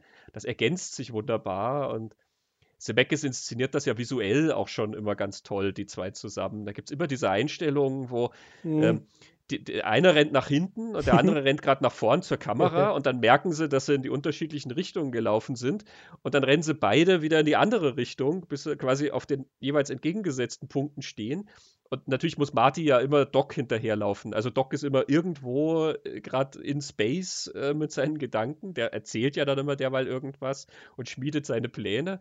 Und Marty muss ihm immer irgendwie hinterherrennen und versucht immer zu dem Punkt zu kommen, wo Doc ist. Nur Doc bleibt ja quasi nicht stehen an dem Punkt. Ähm, also auch auf der Ebene zum Beispiel ist das schon allein visuell ja immer sehr witzig, wenn das so nach vorne und hinten die ganze Zeit geht und natürlich Lloyd mit seinem Gummigesicht dann da irgendwie daherkommt. Also nicht umsonst hat Christopher Lloyd ja dann auch in Roger Rabbit gespielt. Der hat sowas an sich und ist dabei aber auch irgendwie sehr, sehr herzig. Das ist dann wieder die Gegenseite davon, ne? Er ist, er ist witzig und ähm, gleichzeitig irgendwie liebenswert. Die beste Reaktion von Christopher Lloyd, die mir am besten gefällt, ist, wo da sind sie in seiner Werkstatt dann klopft es an der Tür und es ist Lorraine, die Marty aufsucht, Mhm. ist ihm gefolgt und lädt ihn zum Tanz ein. Und Lloyd ist dann völlig in Panik und, oh Gott, und agiert extrem, wie er merkt, wer da vor der Tür steht, macht auf und ist dann total ruhig und total nett und, und runtergefahren und horcht ihr zu, wo sie ihm um, um den, äh, zum Tanz bittet und dann macht er einen Schritt nach hinten, schaut über den Kopf von ihr zu Martin McFly, reißt die Augen auf und es ist gleich ihm das Gesicht. Man sieht in einer zweiten Szene, wo sie in der Schule sind, wo Doc ja auch weit nicht so agiert. Also, mhm. wenn er unter, wenn er in der Öffentlichkeit ist, dann kann er sich zusammenreißen, aber sobald er nicht mehr gesehen wird, geht es gleich wieder auf. Also, das, das gefällt mir am besten. Bei Crispin Glover gefällt mir am besten, wo er äh, Lorraine diese Liebeserklärung im Diner macht auf seinen Notizen. ja. Und das ist ja so äh, ein Comedy-Ding aufgesetzt, nur in dem Moment, und er sagt sogar das falsche Wort, er sagt immer Density, gell, statt Destiny.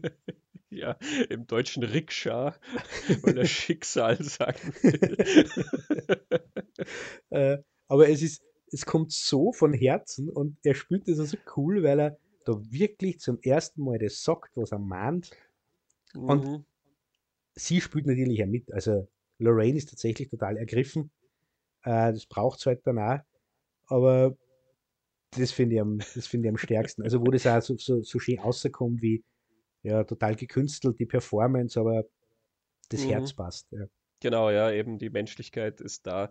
Ich habe immer vor Augen den Moment, den er ganz kurz davor hat, wo er in die Bar geht und ja sämtlichen Mut zusammenreißt und er hängt ihm das Hemd auch so halb raus und ähm, also er wirkt ja immer so völlig unaufgeräumt und dann geht er doch da rein und der, er starkst da so komisch hin und geht zur Bar, ja. wo er dann auch so auf die Bar haut und dann schiebt ihm der Barkeeper da seinen Schokoladendrink rüber und er, er nimmt dann so total übertrieben einen Schluck aus dieser Schokoladenmilch und wischt sich so den Mund ab, als hätte er sich jetzt Mut angetrunken mm. irgendwie. Yeah. also äh, es, ist, es ist köstlich, da kann ich mich auch nicht dran, dran satt sehen. Und Thomas F. Wilson, über den haben wir jetzt noch gar nicht geredet, der den Biff spielt, der ist ja nicht witzig. Aber auch der, finde ich, passt total gut rein, weil er total ungut ist Mhm. Also der hat, der hat in der Performance auch keine Angst, dass er auf ewig dieser Ungustel bleiben wird. Und er ist total bedrohlich. Und gleichzeitig merkt man auch, dass hinter dieser Bedrohung, dass der total hohl ist. Also, dass das viel Show ist und viel auf den Putz hauen, weil er nicht viel zu bieten hat. Aber trotzdem ist er gefährlich und bedrohlich. Und das spielt der auch, finde ich, total gut der ist kein Opzibild oder ein Klischee, sondern von mhm. dem geht echte Bedrohung aus, einfach weil er seinen Status verteidigen muss, immer. Mhm. Ist auch ganz interessant im Kontext, wie wir geredet haben, ne, mit den Rebellenfiguren, weil er ist eigentlich dieser Halbstarke, den du ja. äh, äh anderswo auch anders erzählt kriegst, ne, der dann vielleicht anderswo auch ein bisschen der Sensible ist unter diesem ganzen Macho-Auftreten mhm. oder so. Aber wie du sagst, er ist es halt nicht. Er ist natürlich der, er ist halt eine Dampfwalze, ne? Und innen drin ist er auch eine Dampfwalze. Da, da ist einfach nichts zu holen irgendwo bei dem. Der hat keinen Moment, wo, wo, wo man irgendwie das Gefühl hat, dass da irgendwas noch versteckt in ihm drin ist, was du rausholen könntest oder irgendwie so. Und auch da finde ich, funktioniert das Zusammenspiel ja immer toll. Also wenn er George McFly fertig macht und ähm, hingeht und dann immer dieses, diese, dieses Spiel mit ihm macht, irgendwie, hallo, jemand zu Hause, jemand zu Hause und George McFly lacht ja dann immer irgendwie mhm. so gekünstelt, ähm, weil er halt so tun will, als würde er den Spaß mitmachen oder irgendwie so und, und ja, nicht anecken jetzt. Ähm, und äh, äh, äh, Thomas Wilson hat, finde ich, das ganz toll im Griff, wie er das so an sich reißt, also wie er das so dominiert, diesen Moment und ähm, ihn auch immer so lenkt. Also du, du merkst gleichzeitig, der macht das immer mit ihm und aber er, er, finde auch sozusagen immer wieder einen neuen Punkt, wie er den Typen manipulieren und rumschubsen kann. Er findet immer diese Schwachstelle, ähm, wie er unangenehm zu dem sein kann. Das, das finde ich ganz toll. Ja, er ist halt einfach Donald Trump, denke ich mal. Heutzutage schaut man sich das an und sagt, das ist halt Trump. Wahnsinn, ja. Das stimmt. Das ist vor allen Dingen, glaube ich, im Zusammenhang dann mit dem zweiten Teil sehr interessant, ja. über den wir jetzt eigentlich nicht reden, aber da baut Biff ja dann seinen Biff Tower und genau. ähm, da sind die Anspielungen dann schon sehr deutlich eigentlich. Ne? Ich meine, damals hat man Donald Trump noch nicht ganz so gesehen, aber ähm, ja. Bei Doc Brown finde ich noch ganz schön, bevor wir wieder zur Komik äh, weiterkommen vom Film. Ähm, er hat ja, finde ich, einen sehr berührenden Moment. Ich meine, er hat viele Momente, finde ich, wo er auch wo, wo, du was Ernstes drunter spürst unter dem ganzen Gefuchtel und wo du ein, ähm, schon merkst, dass er die Welt ernst nimmt und dass ihn Sachen umtreiben und so. Aber einen sehr berührenden Moment, finde ich, ist ja, wo ihm Marty dann im Jahr 1955 die Zeitmaschine zeigt, die er irgendwann mal erfinden wird. Ähm, der junge Doc Brown sieht das und der ist ganz, ganz hingerissen und sagt, weißt du, was das bedeutet? Ich habe etwas erfunden, das funktioniert. das ist, finde ich, ein sehr schöner Moment. Mhm. Ähm, das dir sehr viel eigentlich auch über diese Figur und diese Backstory des verrückten Wissenschaftlers natürlich erzählt. Ne? Ich habe da in, in, dem Buch, was ich schon erwähnt habe, in dem äh, Buch zum Film, da habe ich die Szene rausgesucht und die ist ganz witzig, weil die hier äh, einen Tick länger geht, wie natürlich vieles auch länger natürlich im Buch funktioniert.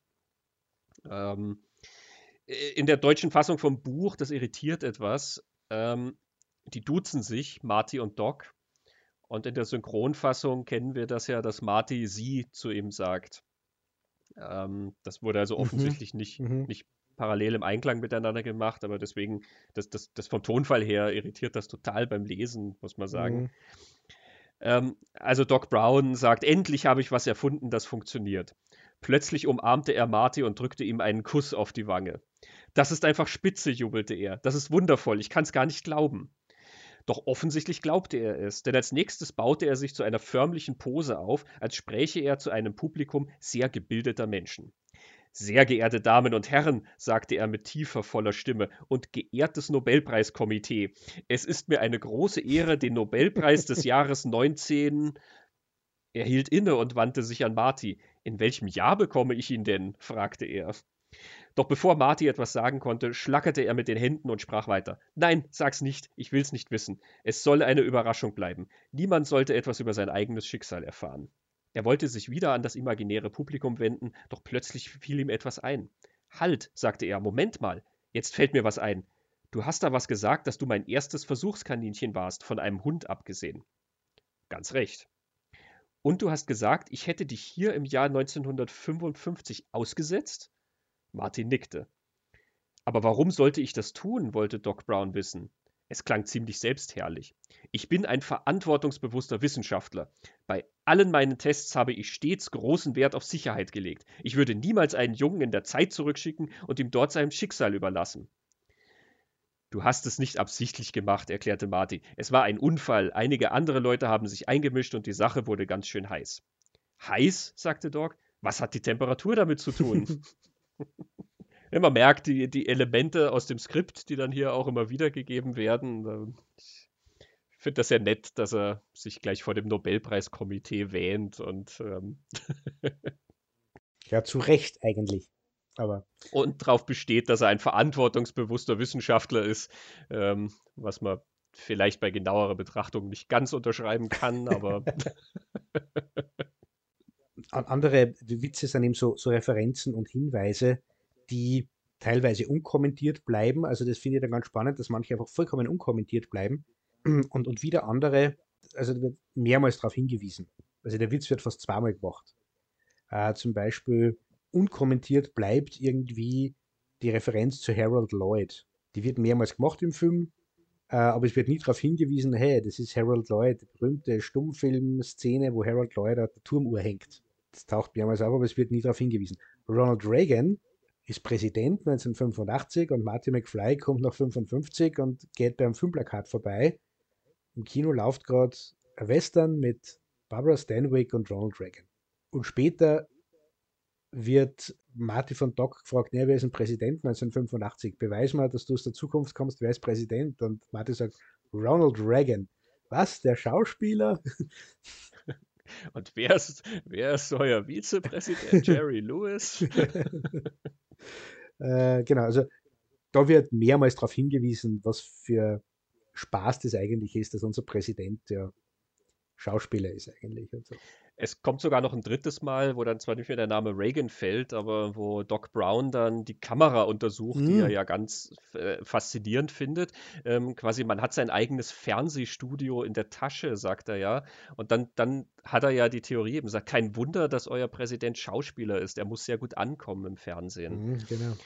Ähm, und das wiederum ist ja dann da bist du wieder auf einem anderen Level vom, ja. vom Witz her, weil das ja ein sehr kluger Kommentar ist eben, ne? weil wir uns tatsächlich in der Zeit befinden, wo die mediale Präsenz unglaublich wichtig ist für so einen Politiker, was es 1955 noch nicht in dem starken Ausmaß war. Ne? Aber wenn du dich erinnerst, äh, dann später da im Kampf JFK gegen Nixon, da hieß es doch dann immer, dass Nixon ja auch schlecht angekommen ist, weil er immer so geschwitzt hat im Fernsehen. Jetzt zurück in die Zukunft schauen, finde ich, dass das Spannende ist, wie es eben mit diesen Referenzen und Zitate umgängen und wie das anders ist zu dem, wie heute damit umgangen wird. Ich habe so das Gefühl, dass wenn heutzutage Referenzen und Zitate und heute nennen wir es eben Easter Eggs in Filmen auftauchen, wird immer darauf hingewiesen, in irgendeiner Art und Weise, oder das so ausgestellt oder, oder so inszeniert, dass man sie ja entdeckt. Und dann muss man halt nur Experte genug sein, das Easter Egg zu entdecken, beziehungsweise wird manchmal sogar noch subtil hingestupst, was das jetzt für ein cleveres Zitat ist. Zurück in die Zukunft macht es nur zum Teil äh, oder, oder nicht so, sondern die Sachen sind halt da.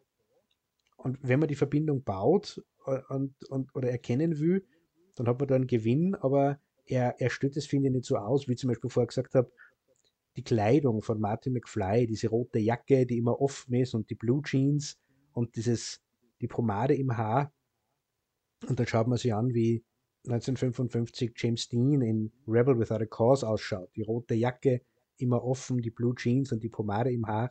Und beides rebellische Teenager. Marty wird dann also der Rebell im Jahr 1955, der dann am, am Marktplatz Biff und seine Kumpanen mit dem Skateboard aufmischt und alle sind total begeistert von diesen Rebellen. Da kann man Verbindung sehen, aber es wird nicht permanent hinzagt. Also, denn sie wissen nicht, was sie tun, existiert in, in der Geschichte nicht.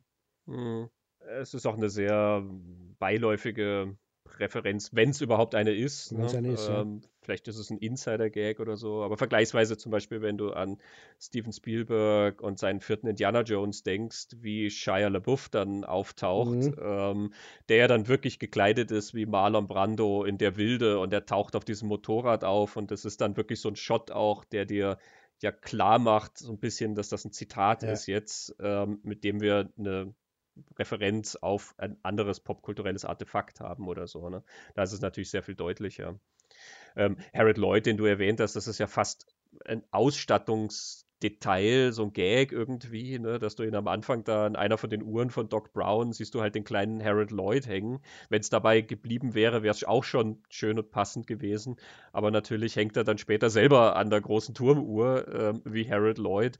Und bis zu dem Zeitpunkt, also du bist ja dann eh so beschäftigt mit so vielen anderen Sachen, dass du ja auch gar nicht groß drüber nachdenkst, dass da gerade eine der berühmten Szenen aus der Stummfilmgeschichte zitiert wird irgendwie oder persifliert wird oder wie immer du es nennen willst, denn es ist ja dann nicht in, im selben Kontext und es sind nicht dieselben Einstellungen und was weiß ich, es ist einfach so ein ikonisches Bild, was aufgegriffen wird letzten Endes, ne? was halt was mit Zeit zu tun hat. Ja, ich, ich finde ja die, die Szene, die wir jetzt schon genau besprochen haben am Anfang, wo Marty den Rock'n'Roll erfindet, der beginnt dann ein Gitarrensolo zu spielen mhm. und wie Johnny B. Good am Anfang spielt, äh, gingen alle ab. Ja. Und auf einmal kennen alle den Rock'n'Roll-Tanz und da geht es dahin und es passt und dann beginnt er zu solieren. Und er soliert sie ja auch, er macht ja Rock'n'Roll-Zeitreise. Er soliert sie ja von, ja. von Chuck Berry bis zu Eddie Van Halen, der ja so das Nonplusultra war Mitte der 80er Jahre, was die E-Gitarre angeht. Und da kommen dann Moves von Pete Townsend von The Who und da kommen Moves von Jimi Hendrix und es wird halt immer ärger. Und irgendwann finden die das alles sehr, sehr weird und, und tanzen nimmer. Und er sagt doch dann den berühmten Satz, ja, ich schätze, ihr seid noch nicht so weit, Leute, aber Kinder fahren da voll drauf ab. Was ich dann wieder sehr super finde, weil eigentlich sind sie so weit, weil sie, das ist ja eher eine Musik, nur den Rest, so weit sind sie noch nicht. Das finden dann die Kinder super und damit hast du wieder genau dieses Rock'n'Roll-Element. Ja. Das ist zu wild mhm. und zu arg und das ist einfach nur Lärm. Und, aber da muss man sich halt für, für Rockmusik interessieren, dass man diese Zitate erkennt, die er da auf der genau, Gitarre dass macht. Man die Gitarristen alle erkennen kann, ja. Genauso wie es ja ein sehr netter Insider-Witz eben ist, dass Huey Lewis selber genau. diesen äh, ähm, dieses Jurymitglied eben spielt, was am Anfang die Band von Martin McFly irgendwie bewertet. Und Huey Lewis ist auf dem Soundtrack vertreten äh, mit The Power of Love und mit Back in Time. Und Martin McFly steht da oben und spielt dann der, der, setzt halt an mit, mit Huey Lewis und es ist dann Huey Lewis selber, der da im Publikum sitzt, aber nichts davon stellt aus, dass es Huey Lewis ist.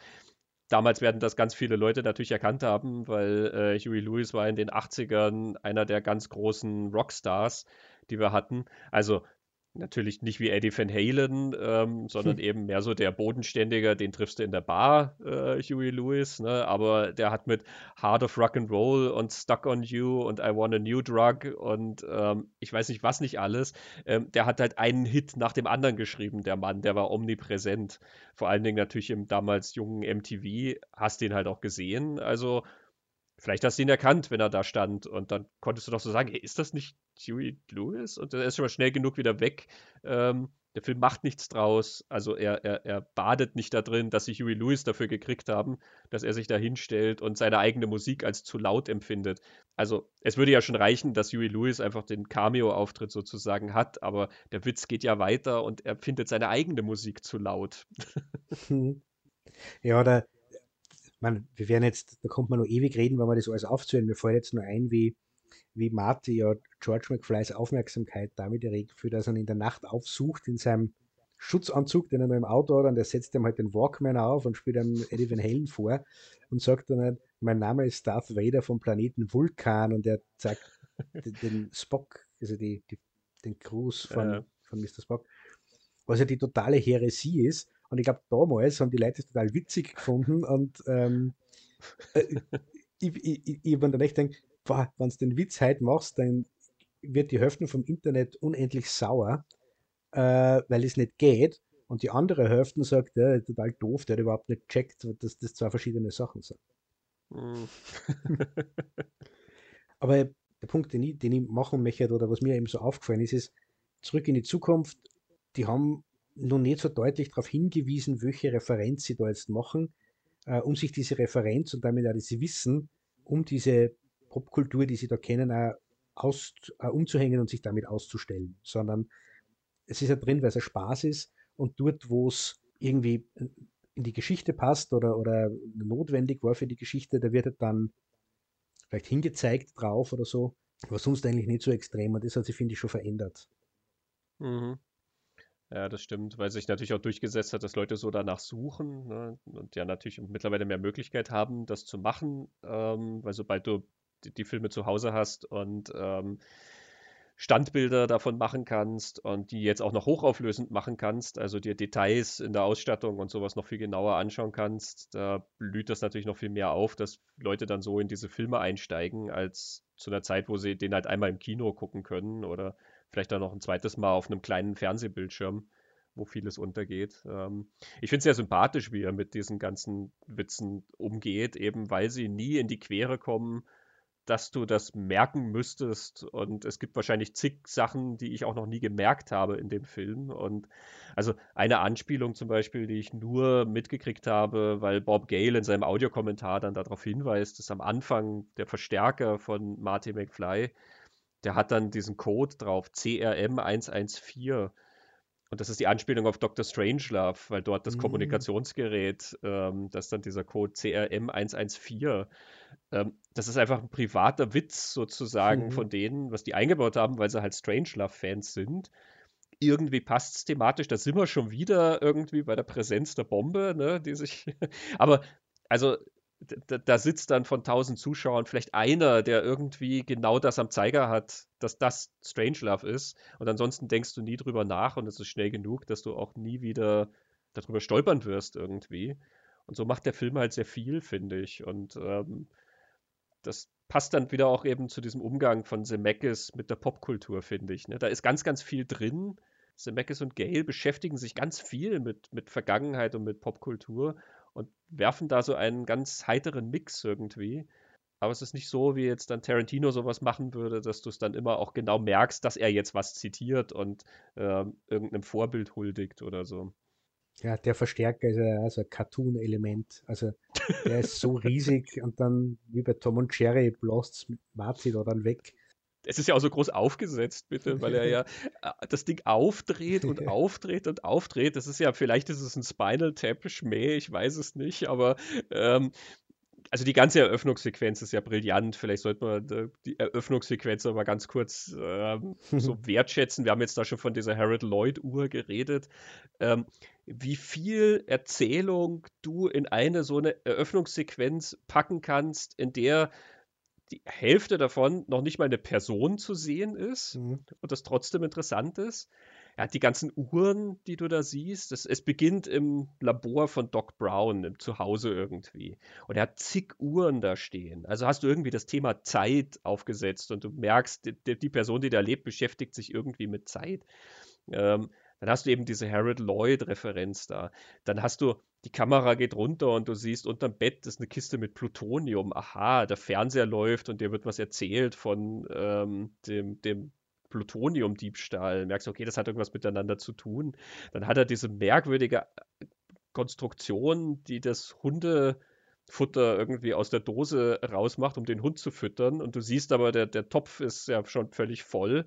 Ähm, also entweder funktioniert die Maschine nicht richtig, weil sie das viel zu oft macht, oder der Hund ist nicht da, oder, oder, also, oder es kümmert sich halt niemand drum. Ja. Und dann kommt Marty da rein mit seinem Skateboard. Das sind alles auch so Elemente, die wir quasi brauchen, ja, dass er dieses Skateboard hat oder dass er sich da halt drum kümmert. Und dann kommt dieser Verstärker und man sagt, ja, okay, das ist ein technischer Tüftler irgendwie. Und Marty spielt Musik, er hat eine Gitarre.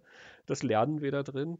Und das dann kombiniert mit diesem netten Gag, er dreht ein Rad bis zum Anschlag auf und er dreht noch ein Rädchen bis zum Anschlag auf. Und dann dritte, dann legt er noch Schalter um und das Brummen von diesem Verstärker wird ja immer lauter, immer lauter, immer lauter. Und er hat dieses, das Plektrum, was dann so schön glänzt noch irgendwie.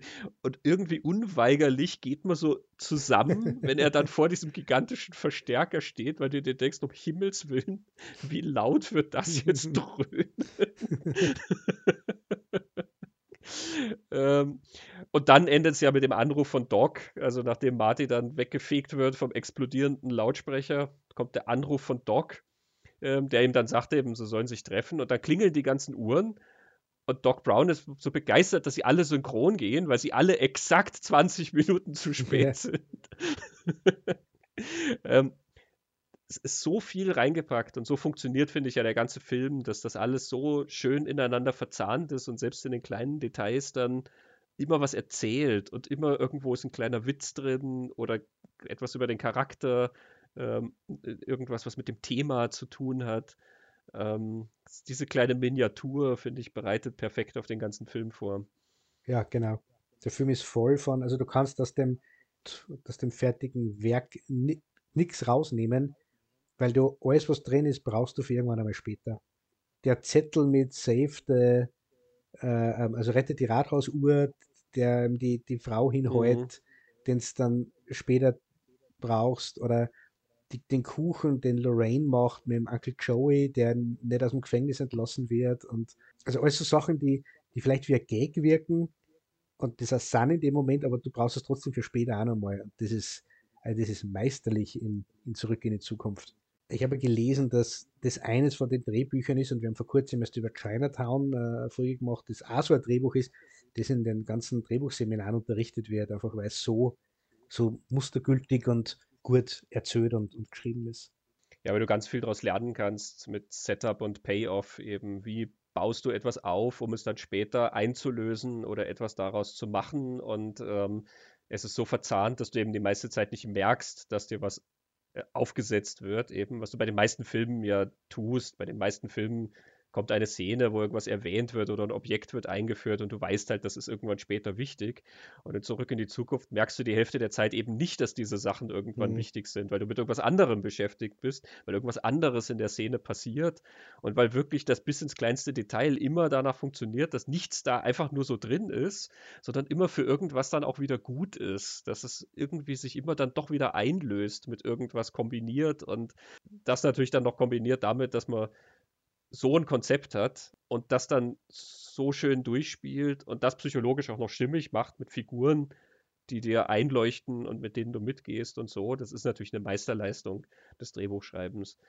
Und ich glaube, man merkt auch, sie haben ja wirklich Jahre daran geschrieben, weil sie es immer wieder überarbeitet haben. Du hast vorhin diese frühe Fassung schon erwähnt, ähm, wo die da noch eben in die Wüste zu dieser Nuklear-Testzeit rausfahren müssen, um die Energie für den Fluxkompensator zu generieren und so Das ist auch ein gutes Skript. So ist das nicht. Also da ist vieles natürlich drin von dem, was man jetzt sieht und viele Gags und sowas, aber es hat noch lang nicht diese Verzahnung. Das, das wäre ein, ein, ein cooler, netter Film gewesen, aber nicht dieses geniale Meisterwerk, wo alles ineinander spielt und wo, wo auch kein Speck dran ist. Ich habe jetzt in der Vorbereitung ich wieder mal geschaut und ich weiß wirklich nicht, wie oft in den letzten Jahrzehnten ich diesen Film gesehen habe. Und gerade jetzt sind mir wieder, ich glaube, drei Sachen aufgefallen, die ich vorher noch nie am Radar gehabt habe. Zum Beispiel, ist dir aufgefallen, wie die Mall heißt? Ja, es ist die Twin Pines Mall ja. und wenn er dann zurückkommt, ist es die Lone Pine ja. Mall. Ja. Genau, und warum? Weil er das, das, den Baum umnietet, wenn er in die Vergangenheit kommt genau. und den Bauern, der da seine zwei Pinien züchten wollte. und Doc Brown erwähnt das nämlich auch. Ähm, Vorher, wo sie ja. sich treffen beim mhm. Einkaufszentrum, sagt er noch irgendwie, der alte Peabody wollte hier Pinien züchten. Hm. genau. Ein anderes Ding, was ich auch noch nie so bemerkt habe, ist, dass die, die Zeit, in der der Hund durch die Zeit reist, Echtzeit ist. Mhm. Also er setzt ja Einstein ins Auto und dann fährt der DeLorean, den er fernsteuern kann, auf Marty und Doc zu und dann ist das berühmte Bild mit den brennenden Reifenspuren zwischen den Beinen von den zwei. Mhm. Und dann kommt der Schnitt und man, man, hat diese Einstellung, wo Doc und Marty immer so zwischen Vordergrund und Hintergrund hin und her laufen und Doc die Zeitmaschine erklärt und Marty völlig baff ist, was da passiert. Und irgendwann piepst die Uhr. Und dann sagt Doc, ah, Marty, geh auf die Seite. Und dann kommt der DeLorean aus der Zeit zurück und Einstein ist immer noch da und für ihn ist keine Zeit vergangen. Und ich habe dann äh, irgendwie gemerkt, das ist kein Schnitt, das ist kein Schnitt. Ich habe dann geschaut, das ist genau eine Filmminute.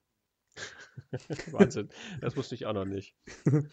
genau, also es waren dann nur ein paar andere Sachen, die, die ich noch nicht gesehen gehabt habe vorher, aber Du hattest das ja auch mit der Sitcom erwähnt. Si das, ah, genau. Ich, das war mir auch bislang noch nicht aufgegangen. Genau. Äh, da ist ganz am Anfang sitzt George McFly ähm, im Jahr 1985 beim Essen und schaut so eine alte Sitcom und lacht sie total kaputt, aber es ist total bemüht und künstlich, dass er das so lustig findet. Ähm, und kein anderer findet es lustig. Und dann im Jahr 1955 kommt die Szene, die du vorher schon erwähnt hast, wo Marty sagt, er kennt diese Sitcom, er kennt die aus den aus die Reruns. Und es ist genau diese Folge.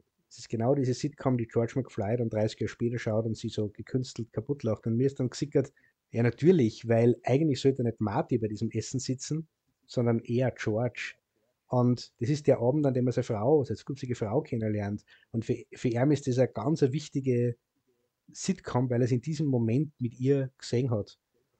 Also das haben wir überhaupt nie überzuckert gehabt, weil ja beide Szenen eine ganz andere Gags haben und eine ganz andere Ebene, wie es funktionieren. Also du hast schon gesagt, Marty, der halt da dann vom Fernseher redet und von der Wiederholung und permanent verstecken muss, dass er aus der Zukunft kommt und gleichzeitig aber auch permanent angekrapscht wird von Lorraine, die seine Mama mhm. ist, mit dem er sich auch noch beschäftigt. Und ich denke, ja, ne, macht total Sinn, dass mhm. dass George McFly das, das lustig findet. Ja, ist interessant. Also bis du es gesagt hast, ist mir das auch noch nie aufgefallen. Ähm, aber man merkt daran eben, wie stimmig das alles zusammengebaut ist. Ne? Ja. Und eben, wie viel da immer sonst drumherum passiert, weswegen eben alles, was so an Exposition und so da reingeworfen wird, dann immer ja, sehr unterm Radar läuft. Das ist unglaublich geschickt gemacht. Aber kannst bis in die Details reingehen und das funktioniert und hat immer noch irgendwo ein was, was Kleines, Verstecktes, Interessantes, was dir da geboten wird.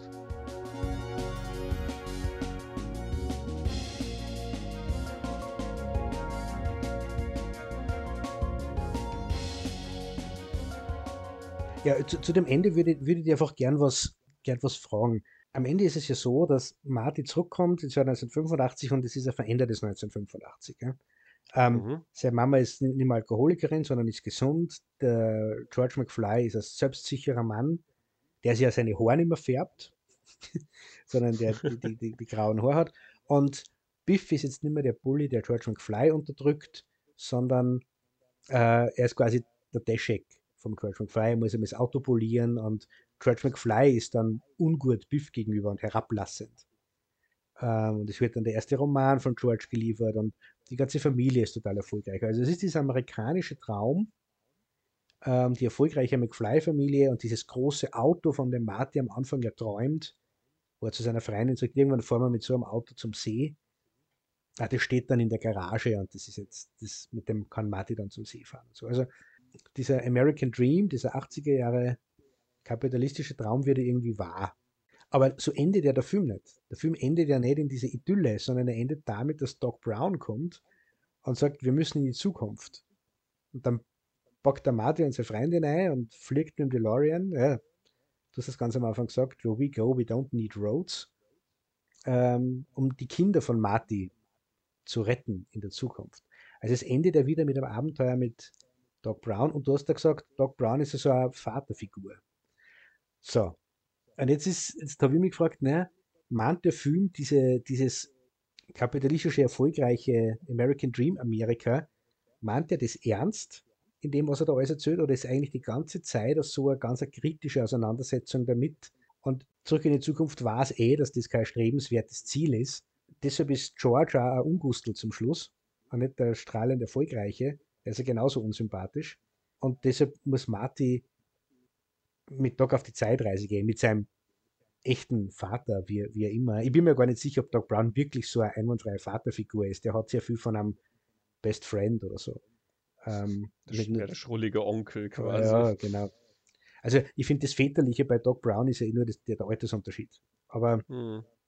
da bin ich mir nicht ganz sicher, ob, ob was zurück in die Zukunft, was er da erzählt mit diesem erfolgreich und mit diesem Satz, if you put your mind to it, you can achieve anything und zieht ihm ein bisschen den Boden weg oder, oder warum kann Martin nicht in der Idylle bleiben, sondern muss auf diese Zeitreise gehen? Das ist eine interessante Beobachtung, ähm, die mir tatsächlich jetzt auch noch nie gekommen wäre. Ähm, ich glaube, der Film nimmt das für bare Münze, ähm, mhm. diese Idylle, die dann gezeigt wird. Ich muss auch sagen, ich finde jetzt George in dem Moment nicht unsympathisch, weil er wird ja angeschwindelt von Biff, ja. Also er weiß, wie er mit ihm reden muss, sozusagen, weil Biff, äh, er fragt doch dann eben, ja, wie schaut's aus mit dem, mit dem zweiten Durchgang? Ja, ja, bin gerade mhm. fertig. Äh, yeah. Biff, ich möchte nicht angeschwindelt werden. Ne? Ah, ich wollte sagen, ich fange gerade damit an. Ja, ja, Biff, Biff, ne? Always trying to get away with something oder so, sagt er im Englischen. Also das ist ja fundiert irgendwie, dass er das macht. Irgendwie von daher fand ich das jetzt nicht, dass er zum Unsympathen wird. Ähm, aber unabhängig jetzt davon, ich glaube schon, dass dieser Erfolg, den du da siehst, dass der für bare Münze genommen werden soll. Sozusagen, er hat bessere Versionen seiner Eltern äh, mhm. irgendwie geschaffen, ne? also welche, die jetzt erfolgreich sind, ähm, obwohl sie immer noch ja im selben Haus letzten Endes wohnen, in derselben Nachbarschaft mhm. irgendwie, aber das ist wahrscheinlich nur so ein Shorthand, weil wir jetzt nicht an dem Punkt in der Geschichte aufmachen können, dass die eigentlich jetzt woanders leben und ähm, weiß nicht was. Aber die kommen da vom Golf spielen und ähm, man merkt ihnen ja auch an, dass sie immer noch aufeinander, ähm, dass da eine sexuelle Anziehungskraft immer noch zwischen den beiden besteht. Das hast du ja in den vorigen Szenen überhaupt nicht, wo du die beiden im alten 1985 gesehen hast. Ne? Ähm, also ich glaube schon, dass das als erstrebenswert gehen, äh, gelten soll. Auch, dass Marty quasi diese Wunscherfüllung gegeben wird eben, dass er dieses tolle Auto kriegt. Und ähm, er wollte ja eben auch am Anfang mit seiner Freundin raus zum See fahren. Und das ging nicht, weil das Auto kaputt war und äh, sein Vater hat das Auto kaputt gefahren. Ne? Der ähm, Biff hat das jetzt, Auto kaputt gefahren, oder? Ah, du hast recht, ja. Ähm, ich, ich, ich, genau. Ähm, du hast mir nicht gesagt, dass das Auto einen toten Winkel hat. Ja, genau. Wirft Biff George hervor. Genau, Entschuldigung. Also Biff hat das Auto kaputt gefahren und George kann nichts dagegen ausrichten, weil George hätte ihm das Auto wahrscheinlich sowieso nicht leihen wollen. Marty wollte also mit seiner Freundin da rausfahren und ähm, er hat jetzt diese Gelegenheit und nicht nur, dass er quasi das machen kann und dass die Mutter auch damit einverstanden ist, in der ersten Version war sie es ja nicht. In, jetzt in der Version sagt sie, oh, das ist so ein nettes Mädchen und ich wünsche euch viel Spaß irgendwie dabei. Sondern er hat dann auch noch dieses eigene Auto, dieses Traumauto, was er gesehen hat. Ich glaube, das soll für bare Münze genommen werden und das ist halt in diesem Narrativ der 80er, was wahrscheinlich halt da auch so genommen wird, eben, dass halt ähm, sozusagen dein Erfolg an gewissen materiellen Dingen auch gezeigt wird. Ich erkläre mir das immer so, dass du, wenn du in einem gewissen Kulturkreis sozusagen Bilder für etwas finden magst, also in dem Fall jetzt für den Erfolg und für den, die, die besser situierte Familie und sowas, dann machst du das in einem amerikanischen Film halt an gewissen materiellen Dingen wie dem besseren Auto oder halt der besseren Kleidung und dem der Freizeit, die du hast, dass du Golf spielen kannst und solchen Dingen irgendwie fest. Ich nehme an, wenn es ein französischer Film wäre, wären das andere Bilder gewesen, die den jetzigen Erfolg gezeigt hätten. Ja, da wäre vielleicht das Romantische etwas mehr betont von denen. Ähm, vielleicht die Ausstattung vom Apartment wäre dann ein bisschen anders, dass sie mehr Kunstgegenstände hätten oder sowas. Das ist sich, ne, man geht jetzt da in Stereotype irgendwie vielleicht rein, aber ich glaube, dass das sehr viel damit zu tun hat, wo der Film herkommt und mit welchem Narrativ er sozusagen ja selber auch aufgewachsen ist oder die Autoren, ähm, welches Narrativ sie da selber nehmen. Ja, denke mal, aber ich habe es interessant gefunden. Ich habe das wo, aufgeschnappt und habe die, die Theorie interessant gefunden. Ich, ich glaube ja, dass trotz dieser permanenten Auseinandersetzung zwischen Marty und seinen Eltern ist ja, was will man sehen, wenn man zurück in die Zukunft gesehen hat? Ja, man will Marty auf Zeitreise mit Doc Brown sehen. Man will nicht, dass das jetzt mhm. aufhört. Und ich glaube, das ist dann dieses Ende, weil dort liegt ja der Spaß. Also, genau, es bleibt nicht bei dem einen Abenteuer. Ja, genau. Genau. Ja, und natürlich ist es positiv, also egal wie du jetzt zum, zum Materialistischen oder so davon stehen magst, aber natürlich ist es schön zu sehen, dass ähm, seine Mutter jetzt eben nicht mehr Alkoholikerin ist ähm, oder dass sein Vater sich halt jetzt tatsächlich getraut hat, diesen Traum zu verwirklichen, Schriftsteller zu werden. Ja. Ähm, natürlich ist es schön zu sehen, dass die beiden jetzt offensichtlich auch eine bessere und glücklichere Beziehung führen können. Also auch wenn du das sozusagen wegdenkst, das große Auto und so, ist es ja eine, eine Verbesserung zum Positiven hin, also auch auf einer persönlichen Ebene irgendwie. George hat das Durchsetzungsvermögen eben, er lässt sich nicht mehr von Biff auf der Nase rumtanzen und und und. Was ich mich hier immer mehr gefragt habe, ist, ähm, warum müssen die jetzt gleich los? Also abgesehen davon natürlich, dass wir uns im Finale vom Film befinden und da muss jetzt quasi was passieren. Aber wenn das erst in der Zukunft passiert, könnte ich auch morgen reisen oder nächste Woche oder in einem Monat und es ist total egal, weil es ja, es besteht ja kein Zeitdruck gewissermaßen. Ja, das Thema Zeit werden wir ja in einer anderen Folge ein bisschen behandeln, glaube ich. Aber dass die eine Zeitmaschine haben und trotzdem unter Zeitdruck stehen, ist ja auch, und dass Doc Brown ja immer einen Stress hat, ähm, ist ja mit einer der, der, der Witze von, von Zurück in die Zukunft. Ne? Ja, ja, ähm, das, auch das zieht sich natürlich auf vielen Ebenen durch. Ähm, du solltest allmählich mal über deine Zukunft nachdenken. ich denke an nichts anderes mehr. ähm, sie finden auch da natürlich immer Witze, was Zeit angeht. Aber ja, das ist ein Thema, was wir jetzt natürlich auch bewusst ausgeklammert haben. Ähm, die Zeitreise, natürlich das große Konstrukt des Films, ähm, der Umgang mit der Zeit. Da werden wir separat dann nochmal was machen, um das Thema ein bisschen anders zu beleuchten.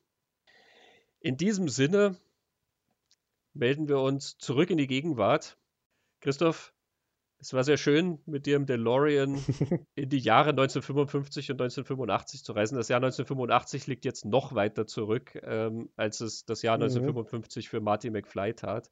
Und trotzdem fühlt es sich irgendwie sehr nah an, finde ich. Ja, das stimmt. Und äh, über so einen Film zu sprechen, über den ja schon so viel gesagt worden ist, ähm, ja, wir haben uns wie immer beim Lichtspielplatz ja, den Mut zur Lücke gegönnt und jetzt fällt mir nichts mehr. In diesem Sinne, Christoph, vielen Dank für das sehr interessante Gespräch. Vielen Dank für das sehr interessante Gespräch. Ciao. Ciao.